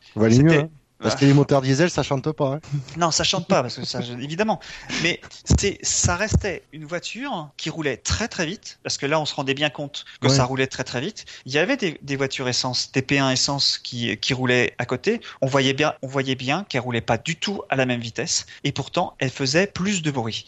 Donc, c'est la comparaison, je pense. Et là, on était vraiment sur la même course. Ils étaient tous sur le même circuit. Les essences euh, prototypes et les, les diesels prototypes. Et je, vous jure, hein, on voyait la différence. C'était impressionnant, les, vitesses de passage en courbe. Et je pense que on va avoir cette sensation-là aussi en regardant les grands prix de F1. Il va y avoir cette sensation de vitesse sans vraiment trop de bruit par contre, je pense que quand on sera, euh, enfin, si on a la chance d'aller voir un Grand Prix, je pense qu'on sentira la violence du couple parce que même au, au, bruit, on sent que des fois ça veut partir. Euh, et c'est ça qui, je pense, sera impressionnant sur les courses, plus que ça ne l'a été avant, parce qu'avant, effectivement, il n'y avait pas tellement de couples. Euh, enfin, il y avait suffisamment de couples quand même, mais il n'y avait pas autant de couples qu'il y en a aujourd'hui. Euh, le problème, tu, tu l'as dit toi-même, euh, les gens payent pour voir une course de Formule 1. Ils payent pour une, une course. Ils viennent pas pour un concert de V8 ou de V12 ou de V6. Ils ouais. viennent voir une course. C'est ça le le, le, le, le- le truc. Euh, après, si, si t'aimes pas les V6, va voir une autre course à un moment. Ah non, euh. mais moi, j'ai- pas d'avis. Hein. Ah non, mais c'est pas je contre donne- toi que je le dis forcément. Non, non, mais... je, je Oui, dis oui, juste que c'est ça- quand j'ai vu les Audi et les Peugeot, je me dis ça c'est dingue, ça va tellement vite et pourtant on n'entend rien. Euh, ça se trouve les courses de Formule 1, ça va être ça, hein. ça va aller très très vite et on, sera très impressionné par le fait que ça euh, qu'on entend le bruit des roues, qu'on entend le bruit des, des mouvements d'air et voilà. Et c'est ça, Donc, j'ai je- pas l'impression que le diesel au Mans ait fait déserter les. les... Non. Et évidemment, on a entendu des plaintes et c'est c'est logique, c'est sûr que ça fait pas de bruit et tout et c'est c'est pas on dirait pas une on dirait pas un son de voiture de course, mais ça reste une voiture de course qui va vite, Ah ouais. euh, qui envoie du bois. Ouais, c'est pour ça que je, moi, j'ai, pas d'avis. euh, pour moi, ça va dans le sens de l'histoire. Euh, euh, comme tu dis, il faut maintenant que la F1, enfin, ce serait, c'est peut-être intéressant que la F1 se, se mette euh, à réfléchir sur euh, des solutions qui peuvent, qui pourront être amenées dans les voitures de tous les jours. Euh, je suis aussi favorable à un, un- un- règlement avec des budgets capés parce que c'est délirant de, de se dire que euh, on peut dépenser euh, des dizaines et des dizaines de millions d'euros sans que ça pose de problème pour personne. Alors, et pour rester sur la, question du bruit, on peut se dire, ok, d'accord, on va dire la, baisse du volume sonore qui fait, euh, pas limite, va peut-être faire fuir un public des, circuits. Mais est-ce que de notre côté, ça va pas faire arriver un autre public, un autre public qui justement ne venait pas à cause du volume sonore? Ouais, ouais, ouais. je sais pas, vous connaissez des gens comme ça qui disaient euh, j'y vais pas, c'est trop c'est trop fort? Non, je pense que c'est trop cher, oui, mais pas c'est trop fort. Ouais, c'est plus ça. Je sais pas, Et si, peut-être. ça, si ça se joue pas sur le public, ça peut se jouer sur autre chose. Je pense que c'est, enfin, euh, je crois, franchement, je suis de l'avis de Bûcher. sur- Enfin, en tout cas, je, je réponds positivement. Je pense que ça peut attirer. De toute façon, ça attirera d'autres euh, personnes par effet mécanique, puisque Oui. s'il y en a qui tiennent leur euh, engagement, c'est-à-dire de plus se rendre sur les grands prix, il y aura des gens pour les prendre. Je veux dire, dans les pays européens, en tout cas, ça me semble évident. Euh, après, c'est aussi tout ce qui concerne de nouvelles opportunités pour les pour les grands prix de nouvelles opportunités pour les partenariats parce que se rapprocher d'un sport euh, qui euh, prône euh, l'efficience, qui prône une consommation réduite, qui prône une pollution sonore réduite, c'est aussi se rapprocher d'une bonne image pour un sponsor. Il faut aussi penser à ça. C'est, ce sont des opportunités financières, je pense très sincèrement, à la fois pour ceux qui qui ne vont pas faire de course à l'armement dans le domaine sportif et pour ceux qui seront au- autour dans l'environnement et qui auront des euh, des points sur lesquels s'appuyer pour euh, vanter les mérites de cette nouvelle F1. Voilà, après je comprends, moi, le, le- je comprends très bien l'aspect un petit peu euh, émotionnel de la question du bruit de la F1 parce que euh, je je suis pas allé sur des sur des sur des grands prix, mais euh, j'ai eu l'occasion d'aller sur d'autres d'autres catégories et même si ça a évidemment rien de comparable avec un V8 ou, ou autre, Il a vu la Clio Cup, Fabien. Ouais, c'est ça, la Clio. Ouais, c'était bien. Le trophée Andros. Là, le trophée Andros, t'es pris par le. Non, non, mais malgré tout, même si le son est pas aussi fort, tu es pris par euh, par ce son. Il y, a- quelque chose de bestial euh, dedans. Euh, et, je peux comprendre parce que il y a quand même aussi quelque chose qui est intéressant quand on lit les avis des gens qui disent, par exemple, je me, me rendrai plus sur le sur des grands prix, c'est que ils pointent du fait pointe du doigt pardon le fait que on est quand on est dans les tribunes d'un Grand Prix de Formule 1 à un moment, le seul intérêt, c'était le bruit. Parce qu'on n'arrive pas à suivre la course, parce que peut-être la course n'est pas passionnante. Euh, Il Ah. y, a, il y a aussi cet aspect-là qui, qui- que, que moi j'aime entendre, parce que je pense que c'est déjà une réflexion un peu plus intéressante. C'est-à-dire qu'à un moment, il y a des gens, ils se rendaient sur un Grand Prix parce que ils avaient le frisson du V8, le frisson du son strident, le frisson, même si c'était couvert évidemment par un casque, espérons-le. Mais euh, J'ai lu quelqu'un qui défendait, euh, qui, qui, criti- qui critiquait avec de bons arguments le, la, la baisse du volume sonore. En disant- C'est surtout en disant qu'en fait, le, la, la pression sonore du, dégagée par du coup le- les sons avait la pression sonore avait un effet physique hein, qui te prenait au trip. Il disait voilà, donc Ah oui, ça oui. c'est un vrai argument. Ça, on sent, ça, la- ça, on ça, sent ça, la ça, voiture passer sans l'entendre. Même si on l'entendait pas, on la, sent, on la, on la, sent, Voilà. on la sentirait passer. Ça, c'est quelque chose que je comprends comme, comme Oui, argument. Il dit effectivement, du coup, tu as plus cette sensation physique c'est, voilà, c'est la sensation physique, j'ai envie de dire, de la course pour le spectateur qui euh, c'est une façon pour lui de participer. Mais euh, ça, ça c'est un argument que je comprends. Après, euh, ouais, j'ai envie de dire, il faut, à un moment donné, il faut, aussi agir avec son temps, quoi. hein. Pourtant, je suis le premier à, le regretter un peu, mais voilà. Puis le son, ça fait, c'est une pollution aussi. Faut pas l'oublier. On parle on parle bien de pollution sonore et bon. Maintenant, moi, je remarque que tout ça, ce- cette nouvelle F1, euh, c'est là où je rattache ça aux, aux- aux déclarations de Jean Todt, c'est que à la seconde où toutes les écuries vont se mettre d'accord, ben Jean Todt, il va s'asseoir sur la nouvelle F1 qu'il a défendue au début de ses mandats, euh, qu'il a voulu Ouais. instaurer, etc. Tout à fait. Et finalement, ces défis ne serviront à rien puisque finalement, c'est les écuries qui vont euh, la décider et Jean Todt ne dira rien alors qu'il a basé ses, ses deux campagnes sur euh, cette nouvelle F1 plus verte qui fait moins de bruit, qui pollue moins. Tout ça, on s'assoira dessus à partir du moment où les écuries se mettront d'accord. C'est Bah ça, oui. ça que je trouve désolant dans les dans les déclarations de Jean Todt en fait. Alors Ouais, par contre, j'ai envie de parler, peut-être aborder un point de vue technique, c'est qu'est-ce qu'il pourrait faire pour euh, redonner du son au V6 Ouais, ou donner du son au V6. Percer le pot. Le pro, c'est un simple tube. C'est pour ça qu'il n'y a même pas de silencieux sur les F1. Qu'est-ce que tu veux euh, si c'était si simple? C'est pour ça que techniquement, qu'est-ce qu'il pourrait faire? Parce que déjà, le, déjà la, première euh, raison du, si je dis pas de bêtises, du, de, de la baisse de sonore, c'est la baisse de régime moteur. Ouais, le Ouais, fait mais- qu'il y ait un turbo. Euh, Il y a le turbo, oui, bien sûr. Le turbo, ça, ça, ça, Ça étouffe. Ah, hein. ça, ça assourdit, ça étouffe. Et la baisse du Mais si régime tu- moteur, mais le régime moteur, euh, si tu regardes, euh, même si tu le limites à 12 000 tours, ça, ça, ça, ça, ça, ça change rien, ça changera rien, ça changera rien, pardon. Le régime, la limite, elle est à 15 000, euh, ils sont, ils en sont bien, bien loin. Oui, C'est-à-dire c'est que pour ça. quelqu'un sur un forum, j'ai vu, a calculé que, euh, parce que Williams a utilisé la huitième vitesse pendant le Grand Prix, il a calculé qu'à 15 000 tours, la Williams, si, euh, si euh, à Monza, un bout de ligne droite, elle est à 15 000 tours, ça veut dire qu'elle est à 423 km heure, enfin, donc du coup, ils iront jamais à 15 000 tours minute, parce qu'ils auront Oui. jamais la capacité d'aller à 400 à l'heure. Enfin, les, les boîtes et tout, tout est calculé pour un ré- régime moteur maximum de, on va dire, 12 000, 12 500. Alors, c'est euh, ça, je, ça, je le savais, mais admettons, mais déjà, si les moteurs montaient à 15 000 tours minute, déjà, il ferait plus de, il ferait plus de bruit. Oui, mais ils peuvent pas. D'accord. Oui, je- après, pour, différentes raisons, ils peuvent pas. Mais pourtant, la limite de, dans le Si, règlement, la limite. pourquoi ils peuvent pas? Parce que c'est, en fait, c'est pas optimal pour eux de, de Ah oui, c'est 15 c'est 000. juste, c'est juste parce que c'est pas, Voilà. c'est pas efficace. Mais, Non, ça, mais irait ça- tout- ça ira à l'encontre de tout, en fait. Enfin, c'est... Ah oui, oui, oui. Et visiblement, la FIA est prête à, à le faire, mais, mais finalement, ça remet tout en question. Enfin, c'est, c'est le changement de règlement, il aura servi absolument à rien si deux grands prix après, parce que, parce que les gens gueulent, que ce soit les écuries ou les téléspectateurs, euh, on, on change tout, on remet tout, toute de la philosophie de la, de la réglementation en l'air euh, pour ça, quoi. Ils peuvent raccourcir les pots. Je pense que ça augmenterait un petit peu le, le, le, le bruit. Ouais, mais En tout c'est cas, déjà, le- c'est déjà raccourci au maximum, euh, quasiment. Enfin, c'est pas dans Ah ouais l'intérêt des écuries de, de, de faire des pots le plus long possible. Non, mais c'est ça, c'est surtout que techniquement, il y a rien à faire, en fait. Mais il y a, Ah, des Pour amplis moi, de je- 1000 watts. la seule solution.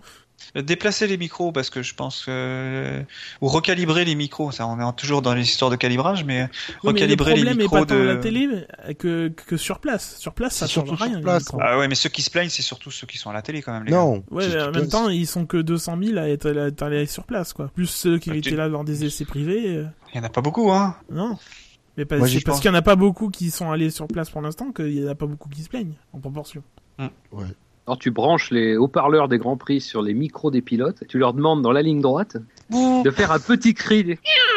tu leur fais un n'oubliez pas les paroles, c'est pendant le Grand Prix. Dans la ligne droite, il faut compléter. T'as pas le droit de mettre pas une chanson de Joe Dassin quand même parce que Bah, là, c'est ce qui, c'est ce qu'il faisait Vettel. Il y avait un cylindre de moins. Il fallait qu'il, qu'il, qu'il, qu'il fasse le bruit du, du cylindre en il, fait, moins. il fait Crazy Frog, Vettel. Quand, Joe Tanto ferait le bourdon. What? Non, mais c'est pour ça qu'ils se disent, ouais, on, on va, on, on peut faire quelque chose, il faut qu'on fasse quelque chose. Mais c'est bien, il y a, c'est que surtout qu'il y a, il y a- techniquement, il y a rien à faire, quoi. Sur, en tout cas, sur les voitures. Pour qu'elles fassent plus de bruit. Voilà, J'ai pas l'impression. Après, si Jean Todt a une solution miracle, on l'écoute. Bah, lui, je pense que lui, en fait, il s'en fout. C'est surtout, en gros, c'est Ah donnez-moi bah, la solution. Visiblement, il s'en fout un peu de tout, hein, j'ai l'impression. Non, mais il faut que les équipes soient d'accord. C'est ça qui va, c'est ça la solution. Ouais, Non, mais mais, c'est- t'as beau te mettre d'accord sur, euh, sur réduire le chômage, par exemple, c'est pas pour ça que tu vas y arriver. Non mais c'est là, ouais. c'est là C'est où j'ai de- trouvé que c'est là où j'ai trouvé que moi que je que je pensais que Jean Todt euh, pour ça il se il se mouillait pas. C'est que sur la question du, du bruit c'est euh, En gros, il savait très bien qu'il n'y a pas, il y a pas de solution à apporter et voilà quoi. Après, si c'est un problème de, de, micro pour les pour les télés, c'est un problème de la forme. Hein. C'est pas un problème de de la FIA ni des. Non, mais je pense que en réglant le son des télés, enfin de les, en calibrant le, mais de manière plus V6, on va dire les les micros, euh, on devrait parce que en caméra embarquée, ça fait même poussif quoi. Hein. Enfin, on n'entend pas beaucoup. Hein. Ouf. J'ai pas trouvé. Moi, je pense qu'ils ont calibré. Hein. C'est d'ailleurs pour ça. C'est d'ailleurs pour ça qu'on entend les crissements de pneus et tout ça. C'est parce qu'ils ont augmenté le volume. Sinon, sinon, on n'entendrait vraiment rien. Parce que je vous rappelle, j'ai fait, fait, le petit calcul. Euh, la FIA dans son dossier de presse dit qu'on a perdu 11 décibels. 11 décibels, comme c'est une échelle euh, logarithmique, euh, la puissance sonore a été divisée par 12 et demi. C'est vraiment, il y a vraiment beaucoup de puissance en moins. Donc c'est vraiment qu'ils ont dû monter le, le, le volume euh, de 11 décibels, quoi. C'est pour euh, qu'on obtienne des, des, des volumes équivalents. Euh, donc les, les, micros de la FOM ont été ont, été calibrés. C'est vraiment, c'est vraiment sur place que ça se ressent, je pense. Et tout à l'heure, tu, tu parlais de la différence entre le son sur place et le son en, réel. Je sais pas ce que t'en avais pensé, Jackie, mais euh, mais c'est pas du tout la même chose. Enfin, c'est il y a il y a il y a, y a des, des, fréquences qui passent mieux en réel que que dans les micros visiblement, parce que mmh, moi j'ai trouvé que le les, tout ce qui était très grave dans le dans le son qu'on entend bien à la télé ne passait très peu euh, finalement dans le euh, en vrai quoi. Tu, tu sentais vraiment le, le, le, les fréquences les plus aiguës plus que les, les fréquences graves. Mm-hmm. Et je voulais finir sur une question à propos de ce débat, surtout sur le, le bruit. Est-ce que vous n'avez pas l'impression que ça arrange des gens qu'on fasse un débat là-dessus plutôt que d'autres débats? Est-ce que c'est pas un débat lancé, je sais pas, par, euh, par Ecclestone ou la FOM, euh, parce que ça fait longtemps qu'il en parle, pour cacher d'autres dossiers qui seraient plus... Euh, pour occuper le terrain, quoi. Pour, euh... tu veux dire que Bernie préfère qu'on parle du, euh, du bruit des, des, voitures plutôt que de ses affaires judiciaires? Du bruit des casseroles Pas forcément, même, pas, même, pas, forcément que de, de, de, de dossiers judiciaires. En tout cas, moi, moi c'est la vie, c'est l'impression que ça me donne. Mais euh, par exemple, tout ce qui se passe sur la réduction des coûts, tout ça, on n'en parle pas. Euh, les écuries qui sont qui ont des problèmes financiers, on n'en parle plus. Lotus qui est qui est au bord de la faillite, on n'en parle plus parce que finalement, ça intéresse plus les médias ce débat sur le sur le bruit, quoi. Pas, c'est l'impression que ça me donne. Je sais, je sais pas vous, mais. Et puis, euh, j'ai envie de dire, comme dit Bernie, il vaut mieux qu'on parle de, qu'on dise parle de polémique en F1 que qu'on parle pas de F1 du tout. Si une polémique qui finalement n'est pas très importante, euh, et du coup, on parle beaucoup de F1 de ce point de vue-là. En tout cas, ça fait beaucoup parler. Donc, effectivement, je pense que dans tous les cas, ça arrange Bernie. Mais euh, comme tu dis, effectivement, c'est le sujet. Euh, du coup, on parle pas d'autre chose notamment des réductions des coûts. Alors que c'était quoi le planning que nous avait prévu euh, Jean Todd Il faut qu'ils se mettent d'accord jusqu'à fin juin. Ils ont jusqu'à fin juin pour se mettre d'accord. Parce qu'après les règlements sont gelés. Ouais, donc euh, effectivement, comme tu dis, c'est ça peut-être ça l'arrange ça. Non, ou on ne questionne pas sur des trucs genre euh, la répartition des revenus de la femme, quoi. Enfin, c'est un sujet. Euh, les écuries récupèrent beaucoup d'argent, mais c'est les plus c'est les plus fortunés qui récupèrent le plus. Enfin, voilà, c'est comme ça qui dont on lui en parle pas parce que on, on l'interroge sur le sur le bruit quoi. Enfin sur un débat euh, important mais pas euh, pas crucial pour l'avenir de la F1 ah, c'est ça c'est que euh, tout est fait du côté de Bernie et des promoteurs de Grand Prix qui pour une fois je pense s'allient parfaitement. Et qui auront une réunion à Bahreïn je crois si voilà pour, pour monter en épingle ce problème enfin leur problème avec ce bruit parce que on avait déjà eu la première saillie de Ron Walker, le, président de l'organisation du Grand Prix d'Australie, euh, qui, en remet une couche euh, là euh, cette semaine. Encore une fois, je pense que c'est vraiment à la demande de Bernie. Hein. c'est un de ses amis. Hein. Je crois clairement qu'on peut pas Enfin, je veux dire, euh, voilà, on, capte la stratégie très rapidement sur cette question-là, et effectivement, euh, c'est un peu le vacarme pour couvrir le silence et pour couvrir euh, le silence à la fois des moteurs et à la fois de, sur certains sujets primordiaux, parce que effectivement, je pense pas que, enfin, c'est, ça me paraît là encore euh, un angle d'attaque, euh, la remise en cause des contrats avec, avec les, entre les promoteurs et la, et la FOM qui me paraît enfin, inenvisageable. Donc euh, effectivement, beaucoup, beaucoup, beaucoup de bruit et effectivement beaucoup de questions. mais en même temps, c'est Bernie, quoi. ça a toujours été comme ça. quand il est accusé de, enfin quand, il quand ça se gâte pour lui sur le plan judiciaire contre feu avec le Nürburgring, bon, Bernie quoi. Ouais C'est Après, faut, faut- j'ai aussi un truc que j'ai appris, c'est aujourd'hui, c'est que Ron Walker, il est président de l'association des organisateurs de Grand Prix. Oui, la, la faux pas. Donc euh, voilà, donc euh, qui est nouveau, si je dis pas de bêtises. Euh, ça fait un an que ça existe, un an, un an et demi, tout dans le genre. Il me semble. Ah. ouais. Oui, on en avait déjà parlé il y a, il y a... Ah ben oui, c'était l'année dernière. l'année ouais. dernière ou l'année d'avant. Voilà, donc euh, bon après, euh, moi, ce qui euh, que j'ai tout de suite compris, c'est quand euh, Ron Walker, il a menacé d'attaquer euh, la FOM euh, en justice parce que euh, c'est pas le, le produit pour lequel elle a signé un contrat et que Bernie a dit oui, oui, mais de toute façon, s'il attaque, euh, s'il nous attaque, il a tout à fait raison. euh, c'est pas ce que ce qu'on le produit qu'on lui a vendu. Je trouvais ça, il y a, je me suis dit, hmm, suite à une attaque, et il, il dit il a raison et Ouais, que Bernie dit ça, je me suis dit. Il a dû leur promettre un truc aux organisateurs de Grand Prix, Bernie. Il serait Ouais. ami avec euh, Walker Australia Ranger, du coup. Oh. Voilà, Oh c'est fait. La blague Gus, ça, c'est bon, elle est faite. Check. Oh, il en a, il en a toujours en réserve. Oh, plus qu'il n'en faut. faut. Ouais. Ouais, mais fallait, faut qu'il en fasse au moins une. Il ne fait jamais de faux pas. Ouais, j'en étais sûr, je l'avais. Ah bah non mais pas- tu peux pas toutes les prendre ce soir. Tu vois, Ah bah non, oui, oui, mais Fab aussi aime bien sortir la sienne. De blague, hein, je le précise. Ouais ouais.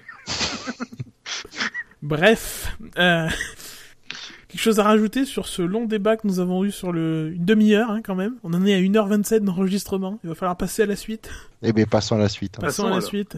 Euh, et cette euh, polémiquette, on va dire, euh, que j'ai surnommé Hotel Gate dans l'article que, que, que normalement vous avez vu, Oh, sauf si Oh. vous nous écoutez par iTunes ou, ou autre, euh, sur euh, le, lien avec l'actualité euh, généraliste, j'ai envie de dire, euh, et le, la disparition du vol 370 de la Malaysia Airlines, euh, qui recoupe justement l'actualité des fins de manière assez inattendue, euh, parce qu'on a appris via NBC News que du fait de la tenue du, du, Grand Prix, des familles de disparus, en tout cas de passagers de, de, de, ce vol, ont dû être déplacés de leur hôtel malais. Il faut savoir que l'aéroport de Kuala Lumpur est juste à côté du, du circuit, donc que les hôtels euh, environnants euh, sont occupés euh, pendant les Grands Prix par... pendant le Grand Prix par euh, les, écuries. Et que donc euh, Ferrari avait fait une réservation en, très en avance évidemment euh, pour cette année et qui a donc en tout cas qui a provoqué c'est une décision a priori de l'hôtel qui est l'hôtel Cyberview Cyberview on va dire qui a dû faire déménager déplacer une douzaine de familles de passagers chinois de, de ce vol. ouais, euh, ça, c'était, il fallait qu'il trouve une- une- un truc parce que sur- cette histoire de, de vol disparu et qu'il y avait une petite polémique à faire et euh, des, des, un titre euh, vendeur, que- accrocheur et voilà, il y a des journalistes qui se sont, qui sont engouffrés dans la brèche. C'est, ouais, c'est nul quoi. Disons qu'il y a une info réelle. Ça, ça, ça, c'est- ça, c'est- Oui, il y a une info. L'hôtel- Ah. A dû faire une, une décision euh, contestable, mais quelque part, euh, Bernie Mais le dit dans, dans sa déclaration. euh, Qu'est-ce qu'ils auraient pu faire d'autre? Mais il y a Euh, rien de S'ils honorent pas leur réservation par rapport à Ferrari, il y a, y a un problème, quoi. C'est, il y a, y un problème sur- tout autant que pour le, que pour le reste. Et c'est surtout qu'il n'y a rien de contestable là-dedans. Ils les ont pas mis à la rue. Ils ont trouvé d'autres chambres dans un autre hôtel. Où, est- où est le problème? Pour moi, il y y avait même pas de raison de faire un article là-dessus, quoi. C'est, euh, c'est voilà, c'est, euh, c'est une question d'organisation et euh, l'hôtel ou en tout cas la, la compagnie a trouvé un autre, euh, d'au- d'autres chambres d'hôtel pour ces familles-là. Point barre. C'est, euh, Oui, ils ont changé de chambre, hein, simplement. ils ont, voilà, ouais, ils ont exactement, ils ont changé d'hôtel. C'est, voilà, c'est, ouais, moi, je vois pas, euh, je vois même pas pourquoi, euh, pourquoi les gens en ont parlé, c'est tout. Moi, ce qui m'a un peu interpellé, c'est les, les, les titres euh, qui euh, impliquaient Ferrari directement, alors que Ferrari n'y est absolument pour rien. Alors, ils ont refusé de commenter euh, les- la situation auprès d'NBC News, mais euh, bon, ça veut ça veut pas dire grand chose. mais voilà, il y a beaucoup de, de sites, souvent les mêmes, hein, de toute façon, qui ont titré Ferrari chasse les familles de, de, de l'hôtel, machin, alors qu'ils sont absolument pour rien. Eux ont fait une réservation très à l'avance parce qu'ils savent que de telle date à telle date, ils doivent être sur place pour le Grand Prix. Non, apparemment, Euh, c'est d'une année sur l'autre qui réserve, donc. euh, Oui, bah oui, quasiment, parce que euh, il faudrait pas oublier de faire la réservation et se rendre compte que finalement il y a plus de place parce que les gens qui viennent assister au Grand Prix ont réservé toutes les chambres, quoi. Enfin, c'est c'est quand même Ouais. eux d'abord, quoi. c'est- Et, et du coup, beaucoup ont titré que Ferrari machin, alors que voilà, Ferrari a priori n'y est pour rien. C'est la gestion de l'hôtel qui a pris ce- cette décision. Non, mais c'est euh, c'est du c'est jouer sur euh, quelque chose de l'émotionnel. C'est les pauvres familles euh, de- des des des victimes euh, ou des disparus qui sont chassés par l'omnipotente F1. Enfin, c'est toujours un petit peu. C'est un peu dommage euh, de toujours, euh, enfin, de, de vraiment exposer cet angle-là qui qui en plus d'être faux est quand même sacrément malsain parce que Les racoleurs. Mais c'est ça. euh, Est-ce que franchement, dans des situations pareilles, avec le, en plus, euh, la, c'est- quelque chose qui a traîné en longueur, qui est- c'est extrêmement dur. Tout ça a amené à cette conjonction malheureuse de dates. Euh, évidemment que, évidemment qu'on aurait, que, que tout le monde aurait préféré que les gens ne soient pas déplacés, euh, n'aient pas à se déplacer dans, dans cette situation. Mais, mais malheureusement, euh, c'est, que, dire quoi C'est, enfin voilà, il y a, absolument rien à dire dessus. Euh, c'est dommage de, c'est dommage que qu'une partie de la presse euh, F1 et une grande partie de la presse généraliste se, se soit fait l'écho de cette manière-là, de cet événement qui aurait sans doute mérité euh, à peine une phrase. Voilà, bon, c'est c'est c'est malheureux, mais c'est c'est comme ça. On partage la douleur des, des familles, mais mais malheureusement, personne n'y est pour rien dans ce qui dans ce qui s'est passé pour ce changement d'hôtel et il y a personne à blâmer. C'est Ouais. ce sont des faits, quoi. Voilà. Et ce sont je rajoute- et je rajouterai, presse généraliste, aussi une certaine presse soi-disant spécialisée F1. Ouais, ouais, ouais, ouais, aussi. Après, moi, je constate, oui, moi, je constate, j'ai lu un article, alors je crois que c'est il y a une, un peu moins d'une semaine, sur osa.com, qui est un site spécialisé sur les, sur les médias en général, et notamment la télévision, que la couverture de CNN de cet accident d'avion a fait progresser leurs audiences de manière spectaculaire, et que malheureusement, ça fonctionne auprès des gens, du coup. Enfin, c'est, Ouais. ça Oui. fait, euh, ça fait, ça fait vraiment des, des- de, de, de gros scores. Il y a certaines émissions qui sont en progression de, de plus de 140%, je crois. Enfin, Mais le drame euh, est vendeur. Ouais, ouais, C'est c'est Très cynique, hein, très ouais, cynique, ouais. mais le drame est vendeur. De toute façon, il n'y a, qu'à regarder, euh, on, sort un peu du, de la F1, mais il n'y a qu'à regarder le traitement des, dernières catastrophes ferroviaires ou, euh, euh, aériennes de, cet été, par exemple. Hein. Je me souviens de, l'accident de Bretigny, l'accident du TGV en, Espagne, même l'accident de Chicago en avion. Ce sont des choses qui soit nous touchent de près, soit ne nous touchent pas, parce qu'on a soit c'est pas sur notre territoire, soit il n'y a pas de français dans des dans ces drames-là, et pourtant on en fait euh, des soirées entières, des éditions spéciales qui s'étirent sur des journées entières. Euh, voilà, aujourd'hui euh, une catastrophe, et en plus une catastrophe qui dure et, avec un mystère qui s'épaissit autour du sort de de l'appareil. C'est extrêmement vendeur et, ça amène à vouloir euh, tout lier à ce problème et, c'est vrai que la F1 est malheureusement euh, tombée à ce moment-là et effectivement pour euh, les sites généralistes et pour les sites F1 c'est aussi un moyen de faire un article de plus avec comme référence le vol avec un titre contenant le vol euh, MH 370 c'est c'est très cynique comme euh, comme système d'information hein, de toute façon et, et les, les chaînes d'information continues ont renforcé ce phénomène et ça, ça se ça se propage à tout à tous les modes d'information finalement. Eh bien, du, dans ce cas, on passe à, à la suite et euh, on va passer aux citations. Alors, messieurs, euh, Oh. je vous écoute. Maintenant qu'on a fait le, le gros des actualités, euh, Le, le- Voilà. le jeu, c'est bien de citer la citation et on ne dit pas qui c'est, c'est ça? Ah, c'est pas un jeu, non? Tu dis. euh, Non, non. enfin, si tu veux le tourner en jeu, on peut, on peut, on peut, on Non, rigoler, non, mais. mais- Non, non, mais bon, voilà, j'ai la mienne, moi, c'est c'est euh, d'aujourd'hui. Donc, si je regarde les voitures de l'extérieur, elles me donnent envie de monter dedans. Je n'aurais pas dit ça l'année dernière. C'est Franck Montagny euh, qui euh, donc qui est sur tous les grands prix maintenant, enfin qui est depuis un an, qui dit ça. Euh, on peut le croire. Il a toujours envie de monter dans des voitures un peu pour euh, s'éclater. Donc, euh, ce qui est curieux, c'est que qui disent que ça lui plaisait pas du tout l'année dernière et, et que finalement, à, à les voir tourner, il sent que ça a l'air d'être sympa quand même. Ah, c'est toujours plus rigolo, je pense, pour un pilote d'avoir plein de couples sous, sous la pédale, quoi. Ah bah ouais, c'est clair. Il fera de la Formule E peut-être. Je crois qu'il est, oui, je crois qu'il y est. Hein. Ah ouais? Il me semble. Oui, à côté Ouais, de dans la liste, 35 noms. il y a. Il y quand même de, de, de jolis noms hein, qui sont Oui, oui. de la Formule. Moi, je dis ça peut être sympa à regarder comme euh, championnat. Il faut voir aussi les, la, voi- la, la- la voiture et les- co- co- comment, comment elle file, parce que parce qu'il y a quand même que 200 chevaux. quoi. C'est c'est quand même une équivalent F3 finalement, quasiment. Même, même- et peut-être même pas, donc euh, faudra voir. Sauf que là, du coup, tu l'as euh, des 0 ton minute. Oui, c'est sûr, c'est vrai. c'est vrai. Bon, Euh, bah, je- vais passer à ma, à ma petite citation, euh, citation d'Éric Boulier. Euh, le but en Malaisie sera de consolider la position que nous avons. Euh, donc c'était déjà, bon bien sûr, pour, pour euh, parler de, Mer- de McLaren, hein, c'est c'est le quota obligatoire contractuellement. Ah oui, c'est vrai qu'il est chez McLaren maintenant.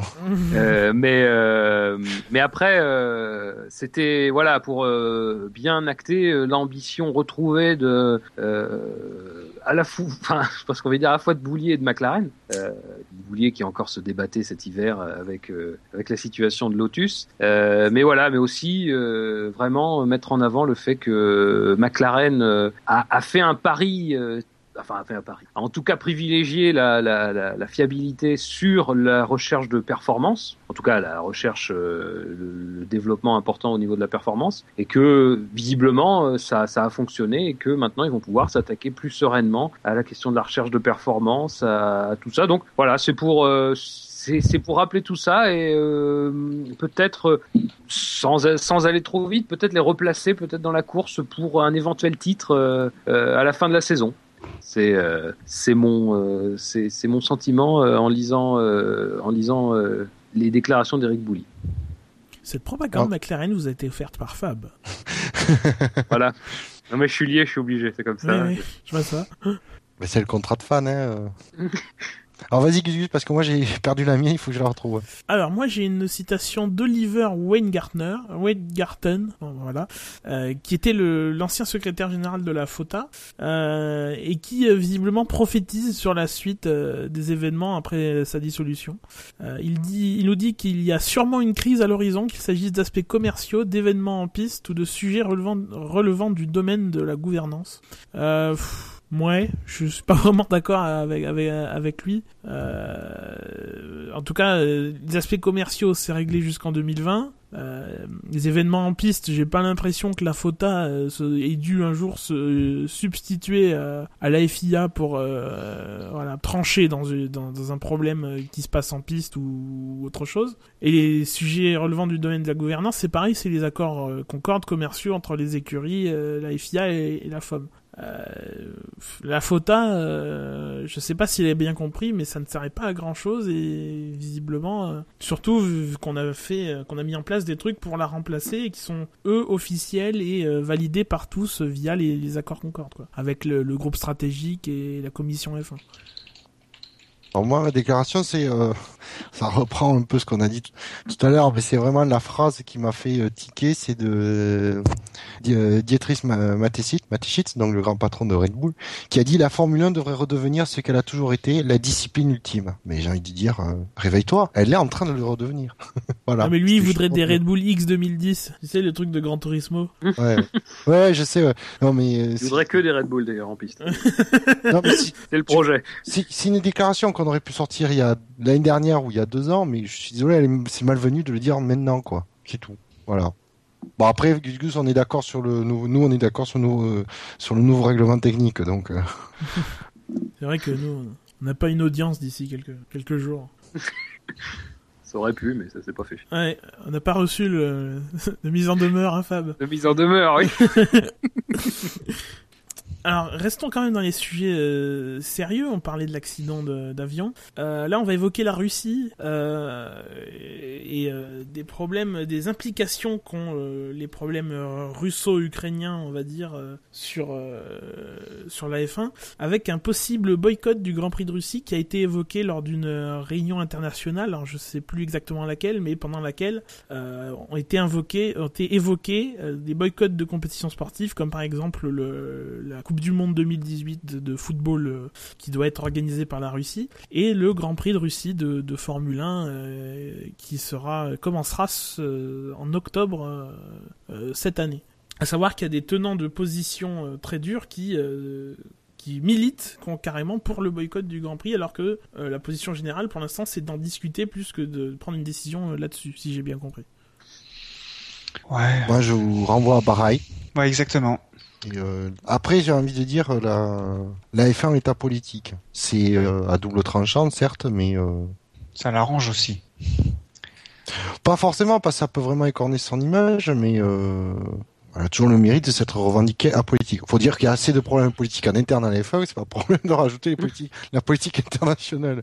Mais euh, voilà, après, je sais pas trop sur la question, est-ce que c'est pas un peu prématuré Est-ce que... Euh, honnêtement, je sais pas. Sur ce sujet-là... Euh, Ouais, enfin, ça dépendra beaucoup, je pense, de l'évolution de la situation, euh, Exactement. de, ce- de ce- de ce que devient cette euh, cette percée russe en, en Crimée, quoi. Je pense qu'à l'heure actuelle, effectivement, en regardant les standards, ça, je pense pas qu'il y ait encore de raison de boycotter. hein. D'ailleurs, euh, enfin, boycotter, euh, la F1 ne l'a jamais fait. hein. Euh, elle n'a pas pu venir à Bahreïn en 2011 de mémoire. Euh, C'était la première fois mais elle a jamais boycotté directement pour des raisons euh, liées à de l'extra sportif. Euh, Il y a eu le Grand Prix d'Afrique du Sud euh, Oui. 85 de mémoire, où certaines équipes, pour des raisons politiques, d'ailleurs les équipes françaises, pour des raisons politiques, euh, avaient reçu ordre du gouvernement de pas se rendre là-bas. Ouais, ils ça s'est jamais fait de manière globale. Donc là, c'est Ils n'avaient pas reçu ordre, mais ils avaient été très fortement. euh, Ouais, voilà. Mais les pilotes français dans les écuries non françaises, par contre, avaient participé à la course. Ouais, ça leur avait été un peu reproché d'ailleurs. Euh, mais bon, enfin bon, après, c'est, euh, c'est, je pense que ça, évolu- ça, ça dépendra de l'évolution de la situation. Si on passe euh, dans une, dans une guerre, euh, Oui. bon, là, à mon avis, il y aura quand même plus à réfléchir parce qu'autant aller dans un État qui réprime. Euh, bon, on peut toujours considérer ça comme des affaires internes, euh, même tout ce qui est apartheid, tout ce qui est dictature, euh, voilà, tout ce qui est droit de l'homme, c'est des affaires internes. Enfin, voilà, je dis ça, mais loin de moi l'idée de cautionner. C'est voilà, c'est- un état de fait. Mais là, quand même, c'est une guerre. C'est quand même sur le plan international, ce n'est pas une affaire interne. Ça me paraît déjà être quand même un motif un peu plus raisonnable de- d'envisager un, enfin en tout cas un boycott, je sais pas, mais au moins une non-participation comme ça s'est fait à Bahreïn en 2011. Quoi. On peut pas assurer la sécurité si on est dans un État en guerre. Donc euh, Oui. à, ce titre-là, je, ça, ça dépendra effectivement de l'évolution de la situation. Oui. Par contre, effectivement, euh, que la, les, la FOM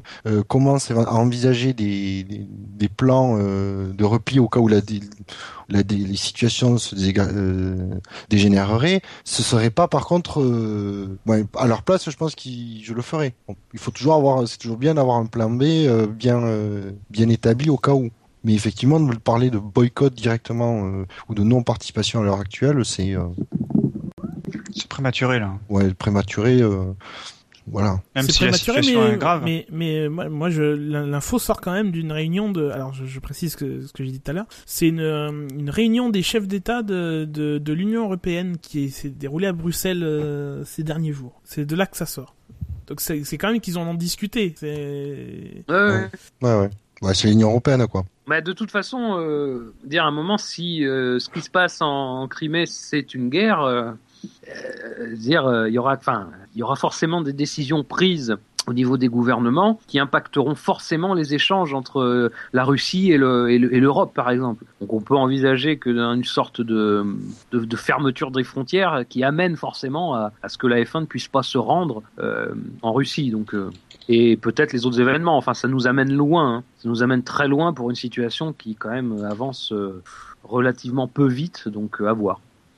Après, je pense que aussi le jeu des, des, des dirigeants européens, c'est euh, de commencer à mettre la pression euh, euh, sur, sur les, forcément sur les échanges économiques, mais aussi sur forcément sur tout ce qui est grands événements sportifs internationaux euh, qui peuvent euh, justement qui que la Russie cherche à, pour se donner une bonne image.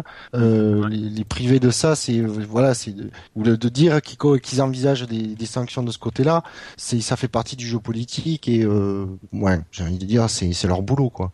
Donc euh, oui. Ah, passons au sujet suivant.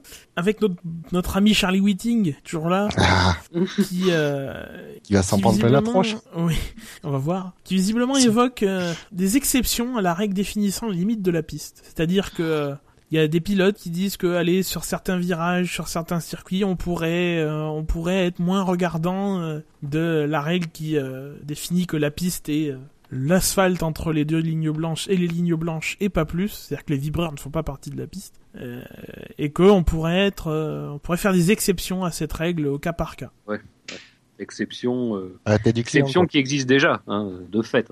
Euh, non- nombre de pilotes euh, sont passés euh, la saison dernière et la saison précédente en dehors de la piste en certaines occasions sur certains circuits. Alors effectivement, c'était moins spectaculaire que ce qui est arrivé à Grosjean euh, en Hongrie sur Massa, c'était moins spectaculaire que ce qui était arrivé à Vettel euh, sur euh, Button en, en, Allemagne en 2012 ou 2011, mais non 2012. Mais euh, reste que euh, on était, euh, enfin, déjà dans une situation où de fait l'autorité sportive acceptait que des concurrents passent euh, en dehors de la piste et que qu'on me dise pas que ça ne leur apportait pas de gain, parce que euh, moi je me souviens de de Rosberg. Alors je crois que c'était à Abu Dhabi la saison dernière.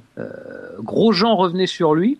Et dans les deux derniers tours, il a coupé euh, une ou deux fois euh, une, une, chicane, ce qui lui a, fait, qui lui a permis de, de gagner euh, un peu plus de temps. Donc sur le coup, il y avait un gain de temps. Enfin, encore une fois, sur, enfin, on pouvait pas dire le contraire. Donc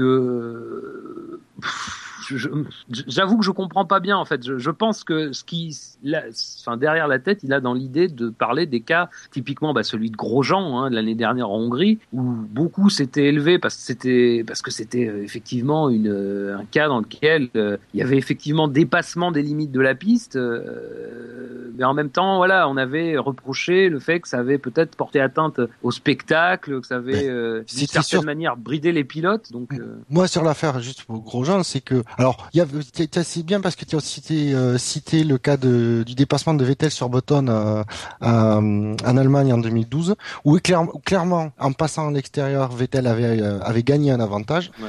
Euh, il y a aussi, bon, après il y avait Button qui n'avait pas forcément laissé toute la place. Moi, le cas de, Ma, de Massa et Grosjean euh, l'année dernière, c'est surtout que, comme disait Grosjean, vous voulez que j'aille où? Massa n'avait pas laissé la place d'une voiture entre lui et la ligne et le bord de la piste. Donc il est forcément obligé d'aller en dehors. Donc après, est-ce qu'il y a, des... c'est, moi j'ai envie de dire, c'est commencer à mettre des exceptions à cette règle-là, c'est se mettre le doigt dans un engrenage qui est très très très dangereux et qui forcément va se jouer à la tête du client ou à l'humeur des commissaires, comme ils sont plus en changeant d'un Grand Prix sur l'autre. Voilà, c'est pour moi, il faut soit on dit il y a la règle, ils feront avec les pilotes, ou alors il faut mettre rajouter une règle pour empêcher justement que les euh, qui ne que des pilotes en profitent pour pas se faire dépasser en mettant les autres à l'extérieur, un truc, voilà, un truc comme ça. Mais faire des exceptions à cette règle-là, pour moi, c'est il faut pas, hein, surtout pas. Puis le problème, c'est toujours le problème. On va toujours se heurter à la même chose. L'inconsistance. C'est voilà, c'est son avis à lui, donc c'est pas liant. Encore une fois, faut pas. Mais bon, c'est un avis qui s'entend. Euh, Enfin, lui, je crois qu'il parle de traitement au cas par cas, mais j'ai presque envie de dire, si tu veux créer des exceptions, il faut que tu identifies dans, sur chaque circuit de, de, de, la saison des virages dans lesquels tu vas être, tu vas, tu vas te dire, bon, je suis plus regard, je suis moins regardant sur cette règle-là parce que la topographie, parce que le circuit. Euh, voilà, à cet endroit-là réclame peut-être une autre vision des choses, et tu les, et j'ai presque envie de dire, tu, tu crées un article dans le règlement où tu crées une directive que tu envoies à toutes les équipes en disant, euh, tel virage, ouais, peut-être pas une directive. Non, parce qu'elles respecteront pas. Le règlement, le règlement. Mais tu dis, à tel virage de tel circuit, on pourra euh, considérer que le dépassement euh, des enfin de la, de la limite de la piste pourra être toléré dans certaines conditions, mais euh, moi, le problème, c'est que encore une fois, là, on ne sait pas. Hein. Euh, Est-ce que, on imagine bien qu'il y a certains virages qui sont par nature euh, qu'on coupe, qu'on pourra pas, enfin voilà, qu'on pourra pas couper, par exemple. Mais euh, dans d'autres cas, c'est plus tangent. Hein. Donc, euh, c'est intéress intéressant de ce point de vue parce qu'effectivement, on s'est toujours posé la question aujourd'hui les limites d'un grand d'un circuit à certains endroits. Ça veut pas dire grand chose, mais bon, moi, à mon avis, il faudra que ça soit cadré hein, parce que là, on risque d'être dans la même dans la même perspective. Alors surtout que moi cette règle du, du limite de la piste, moi, euh, moi j'ai trouvé que c'était bien quand ils l'ont introduit et je suis, je reste d'avis, je suis d'accord là-dessus. Le problème, on en revient toujours au même, c'est l'inconsistance des, euh, des, décisions et des sanctions de de la de la FIA. C'est tout. Voilà le problème, c'est que c'est jamais les mêmes personnes qui jugent deux cas différents et donc on ou deux cas qui sont similaires ou presque et donc du coup on a forcément euh, d'un grand prix sur l'autre on a des, décisions différentes, euh, c'est tout. Donc euh, tu peux introduire toutes les si tu introduis des exceptions, forcément il va y avoir des, des polémiques parce que entre deux situations similaires ou presque, tu n'auras pas les, les mêmes conséquences, c'est tout.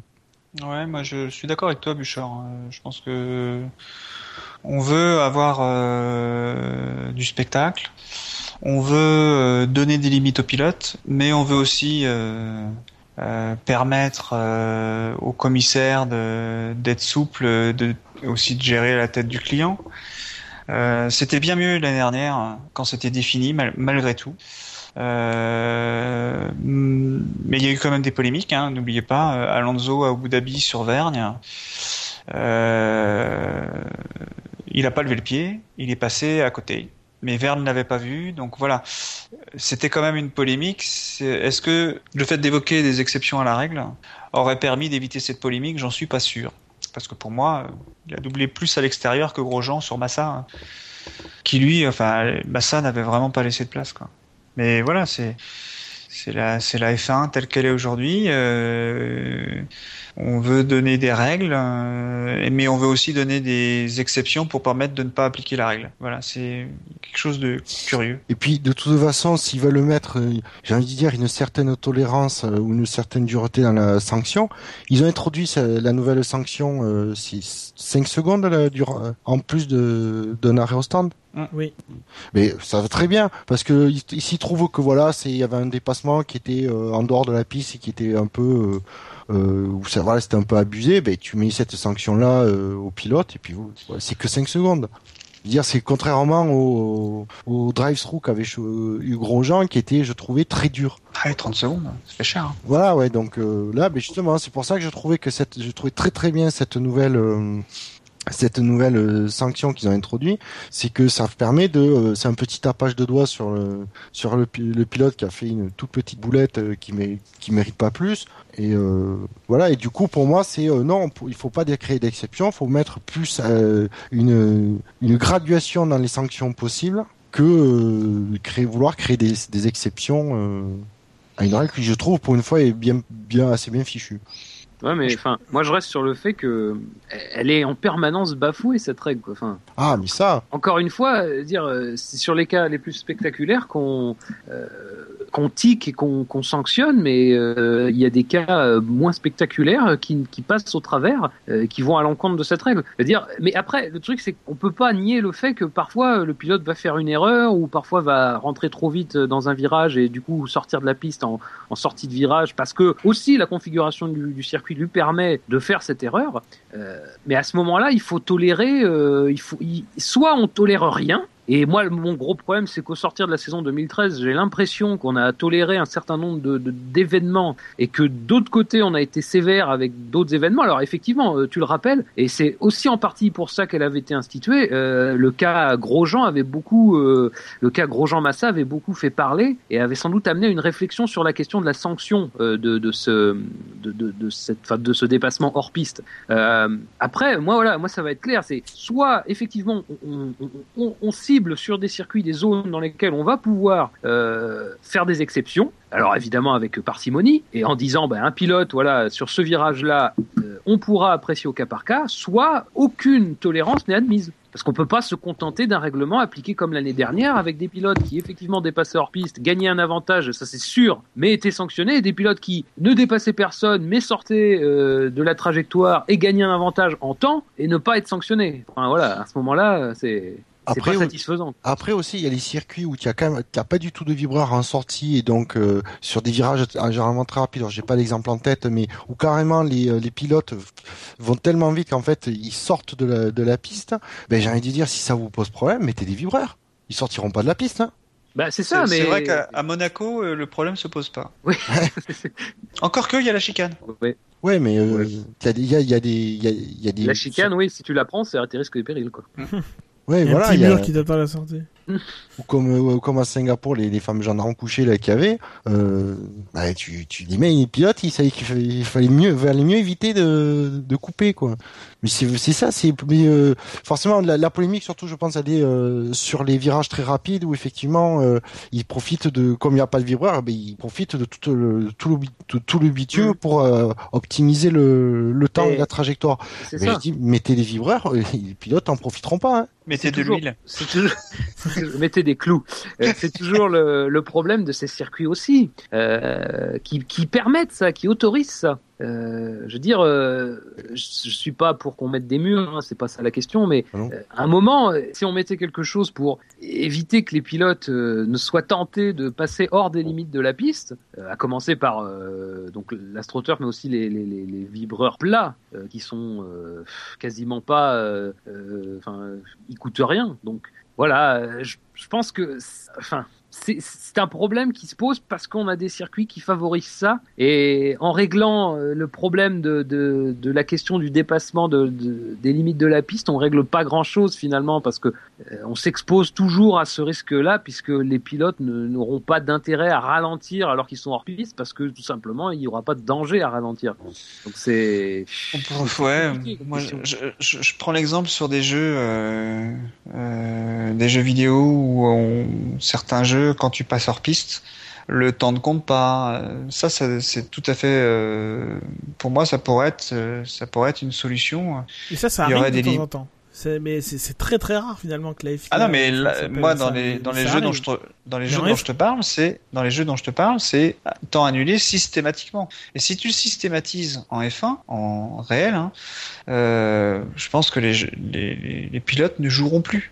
Là, le pilote de F1, il est là pour jouer de la limite.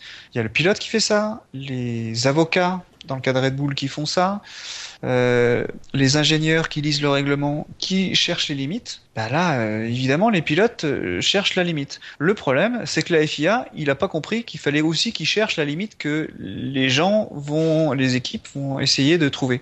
Bah, faudrait qu'ils s'y mettent aussi. Bah, je crois qu'il n'y a pas le choix, mais euh, moi je suis, moi je suis un ayatollah là-dessus. Le gars, il est à l'extérieur, son temps est, son temps est sorti, quoi, terminé. Et ils ont toutes les caméras, euh, tous les circuits, ils peuvent faire ce qu'ils veulent. hein. Enfin, je veux dire, euh, euh, ils disent euh, tel, tel pilote euh, à tel moment du, du tour, euh, à tel endroit du circuit, il est, il est sorti. Son temps est décompté. Il avait la pole. C'est dommage. Je veux dire, ils le feront une fois et après ils se feront avoir et ils arrêteront. Si la FIA, elle, elle, elle, fait pas appliquer, euh, euh, ou elle ne veut pas appliquer un règlement qu'elle a à sa disposition, euh, qu'est-ce que qu'on y fasse Je veux dire, c'est euh, après ça, c'est c'est typiquement de la FIA, quoi. euh, Ah ouais. Ceux, ceux, ceux dont on se plaint depuis des années, hein, c'est tout. Oui, non, Mais, mais là, en plus, le truc, c'est Ça. que ça vient même pas de la FIA. C'est les pilotes euh, qui, qui, qui demandent ce- cet ajustement et la FIA leur accorde, euh, parce qu'apparemment ça va être appliqué, mais euh, c'est la, la FIA dit oui, euh, bah, euh, finalement c'est pas, c'est pas si grave. hein, c'est, c'est assez étrange. c'est- Ouais. Non mais voilà, mais à la limite, c'est-à-dire qu'elle acc- qu'elle accepte, que l'autorité qui est chargée d'appliquer le règlement accepte ça, je veux dire pourquoi pas, mais voilà, encore une fois, ça va poser des problèmes de nouveau de- de- d'application et de d'interprétation. Donc euh, c'est juste ces problèmes-là qu'il faut régler, hein, c'est pas le, le règlement en lui-même. hein, c'est- Ouais, ouais, c'est typiquement FIA, quoi. Faudrait faire un appel d'offres pour euh, changer la FIA. Ouf. Écoute, euh, on n'a pas le temps. Et, et d'ailleurs, passons sur le sujet suivant, euh, qui est l'annonce aujourd'hui euh, euh, de, de la fin, avant même du, le, début, du partenariat industriel entre Renault et Caterham via Alpine. Finalement, Alpine ne va être ressuscité qu'avec les moyens de Renault et Caterham va faire ses, ses voitures de son côté. A priori, ça n'aurait pas d'influence pour l'instant sur le partenariat F1, mais mais on ne sait on ne sait jamais. Non, Ah, non, À surveiller, on va dire, mais Moi, je, moi, je dis que euh, c'est même pour moi, c'est même pas surveillé, c'est que ça n'aura aucune conséquence. C'est euh, deux, euh, deux secteurs euh, économiques euh, différents pour des, des types d'activités différents et que il y a aucun lien entre les deux, quoi. Aujourd'hui, le- l'automobile a vraiment besoin de se regrouper. C'est pour ça qu'ils font. Il y a pas mal d'annonces qui se qui arrivent ou euh, des mariages qui se font. Et puis euh, quelques mois après, euh, il y a beaucoup de mariages qui ne finalement ne se font pas. Euh, je pense à Peugeot qui avait euh, qui devait s'associer avec euh, Opel, je crois, ou General Motors. Et finalement ça s'est pas fait. Voilà, donc c'est c'est ça a l'air d'être une mode de de se marier et puis de ne pas consommer et de se de s'apercevoir que finalement ça ne ça ne colle pas. C'est c'est beau. Alors moi je vois moi je vois surtout que Caterham a besoin de euh, on va dire avait besoin d'usines que Renault était capable de lui produire via celle de Dieppe. Et euh, donc ça arrangeait apparemment tout le monde, mais visiblement euh, les, les, les impératifs des uns et des autres euh, ne collent plus. Donc voilà, on, on sort. Tony Fernandez, qui, euh, à qui appartient Caterham, euh, lui euh, a l'air d'avoir besoin d'argent vu qu'il veut prêt, il est prêt à abandonner Caterham l'année prochaine si Caterham n'a pas de résultats sportifs en F1. Donc il y a peut-être autre chose que euh, un simple Ouais. petit divorce. Si. Ouais, alors c'est pareil, même au niveau de Caterham, on peut pas trop mélanger l'aspect F1 et l'aspect vo- voiture de route, puisque la F1, euh, c'est plus un investissement, j'ai presque envie de dire, c'est un investissement marketing. Ouais, c'est de l'image. Surtout pour un constructeur automobile. Donc c'est voilà, donc la réflexion de, de ce point-là de, de Tony Fernandez est pas pas illogique. Après Caterham, si justement, euh, d'ailleurs, je précise qu'on ne sait pas à l'heure actuelle les euh, les raisons du ce, de, de ce divorce euh, de ce Bon, je- divorce entre les deux. Pour l'instant, on a comme on dit, on a juste, on sait juste que la- l'alliance euh, est effectivement est terminée et que mais on n'en connaît pas les raisons qui peuvent être diverses et variées. Et peuvent être, euh, j'ai envie de dire, ça peut être plus à l'origine de Renault comme à l'origine de Caterham. Euh, Tant qu'on n'a pas de, de, Je pense pas qu'on le saura. On peut pas spéculer. Et après, euh, je pense que ça, apparemment, ouais, je suis quand même- je suis quasiment sûr que ça ne, ne remet pas en cause les plans de, de, de l'un et de l'autre, de point de vue euh, justement de cette, de cette, de ce nouveau modèle que chacun va sortir à base apparemment commune. euh, voilà. C'est, mais comme je dis, moi, pour moi, il y a zéro, zéro chance que ça impacte le, le partenariat entre Caterham F1 et Renault Sport F1. Eh bien, finissons avec euh, la dernière info. À la blague. Oui, la blague, l'info comique. C'est Stéphane GP qui malheureusement retire sa candidature pour 2015. Vous y croyez vraiment ça? Comment, Moi, j'ai comment dit vous le prenez? Moi, j'ai Ah, dit pour qu'on la 2015, j'y crois, mais euh, 2016, tout est ouvert encore. Non, non, moi, c'est Ah le oui. Moi, j'ai dit qu'on l'a, il a pas retiré sa candidature. J'ai dit qu'on a foutu, on a mis, euh, on a mis sa candidature dehors à coup de pied aux fesses. Mais Oui. c'est mon avis. Il avait déjà envoyé les, car- les, les avions cargo à, à Bahreïn, hein, tu sais. Euh, je, je vous trouve un petit peu dur. Non, mais bon, c'est pas de toute façon en même temps. Je crois qu'il, s'il l'a fait sciemment, euh, de son propre fait, il a bien fait de le faire, je pense, parce que les échos qu'on pouvait avoir euh, n'étaient pas super favorables. Donc, euh, À part que j'ai été l'info, elle vient d'où? Elle vient de Stéphane GP oui. Apparemment, il aurait donné ouais, une interview. Euh, Ouais, bah, à sa place, j'aurais retiré ma candidature et surtout, j'aurais rien dit. À sa place, on n'aurait pas euh, en fait fait acte de candidature. Oui, aussi. Oui, parce qu'à sa place, on n'aurait pas eu déjà les 5000 dollars du, de- de- du pré-appel d'offres. Ouais, enfin 5000 dollars la campagne de pub, ça va pas cher. Hein. Ouais, mais ils vendent quoi d'ailleurs pour ces 5000 Mais oui, c'est ça. C'est qu'en fait, il, vend- Tu sais, on, il fait de la pub, on il sait fait pas très plus. mal de la pub. Ouais, je sais Il- pas. Il vend du rêve, je crois. Ou de la poudre aux yeux. Moi, je dis qu'il vend du vent. C'est un fabricant d'éoliennes.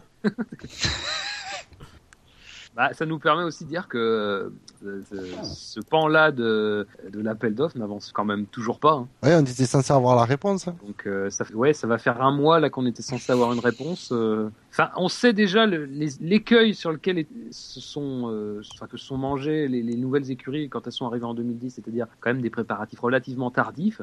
Euh, si on veut, parce que je rappelle qu'on veut une écurie compétitive. Euh, il faut pas tarder parce que compétitivité et euh, manque de temps de préparation, euh, en général, c'est moyen. Quoi. Donc, euh, Déjà que Voilà. celles puis- qui sont rentrées il y a 4 ans le sont déjà pas encore, alors que ça fait 4 et ans. oui, oui, oui, non, mais voilà, ça c'est. Elles ont marqué des points d'ailleurs. Elles en ont pas marqué aucun. Hein. Non, non, non. Mhm. Donc, Non, mais on le dit que. D'ailleurs, c'est au dé- quand ils avaient annoncé leur plan, euh, la FIA, on avait dit ah, ils prévoient euh, à l'avance, mais euh, ils vont le comme ça, ils, les nouvelles écuries auront la réponse euh, avec, hein. ils auront le temps de se préparer pour l'année prochaine, mais ils sont en train hein, de. parce que parce que même une réponse euh, fin février, c'était déjà c'était déjà quasiment autant que les- qu'en 2009. Euh, en 2009, après, ça a été pollué par la- l'affaire la, la guerre FIA Fota, mais mais euh, Ils avaient la- ils avaient le. ils a- qui c'était un peu plus tard, mais mais même ils avaient, euh, il avait eu un avoir automne, je 8 crois, mois pour se préparer, euh, pour construire une voiture, pour la concevoir et la construire, c'est c'est chaud quand tu quand tu pars de rien, quoi. Là, les, les gens, ne, enfin, Ouais. les écuries partent de rien. Ah bah non, là, euh, c'est une la principale écurie, c'est une écurie américaine. Ils ont le projet USF1 quand même. Ouais, c'était une blague. Merci, C'est une Gugus. blague. Ils sont partis de rien ri- d'ailleurs. Ils rigole ont pas avec fini les avec rien. Ouais, c'est ça. Ouais, euh, ouais, non, mais comme c'est voilà, c'est du 100% FIA. euh, on fait du n'importe quoi. Du coup, j'espère qu'ils vont reporter pour 2016, quoi. Que- Ah oui, ouais, de toute façon, euh, je, enfin, je crois que ça sera plus Ah non, connaissant la FIA, ils vont dire euh, bon d'accord, euh, vous, vous, vous venez, mais vraiment on vous veut en 2015. Vous venez à Spa j'espère. 2014. Ce que j'espère, voilà, c'est que les, si la FIA insiste sur ce plan-là, on, euh, même si ça ferait plaisir à tout le monde de voir une écurie supplémentaire ou deux, ou un, pourquoi pas, mais peut-être qu'ils retardent leur entrée, quoi, pour.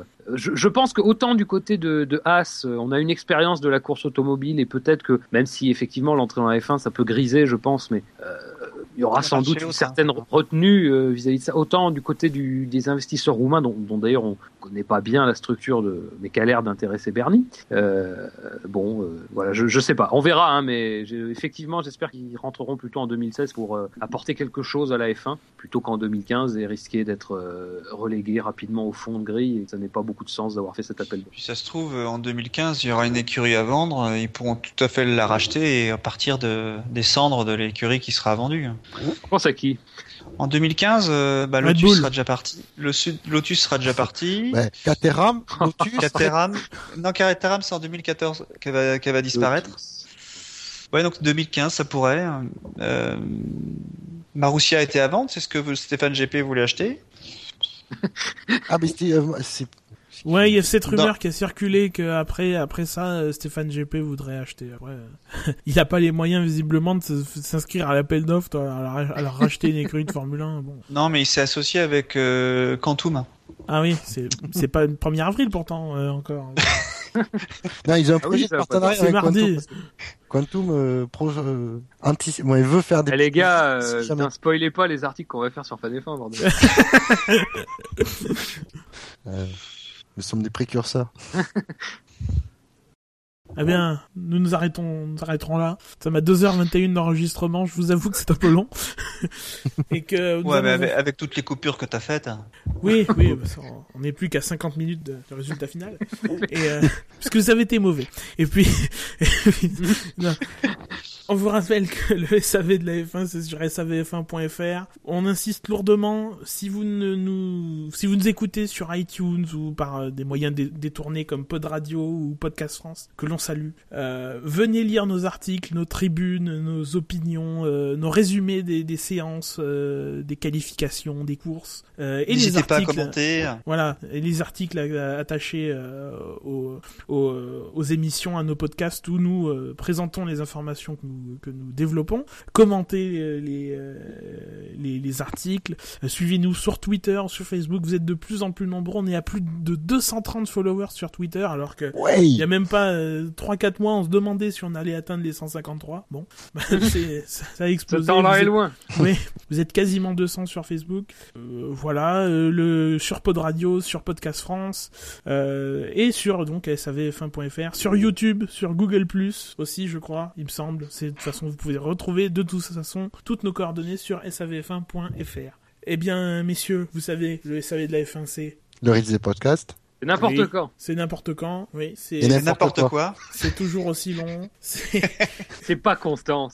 Et n'oubliez pas, la prochaine émission, c'est samedi après-midi. Alors l'horaire n'est pas encore euh, totalement gravé dans le marbre, donc euh, justement, j'insiste lourdement. Suivez-nous bien sur les réseaux sociaux, euh, sur Twitter, arrobas le SAVF1, sur Facebook, euh, ou euh, à défaut sur savf1.fr, où il y a un petit encart avec euh, la date et l'heure de, de la prochaine émission.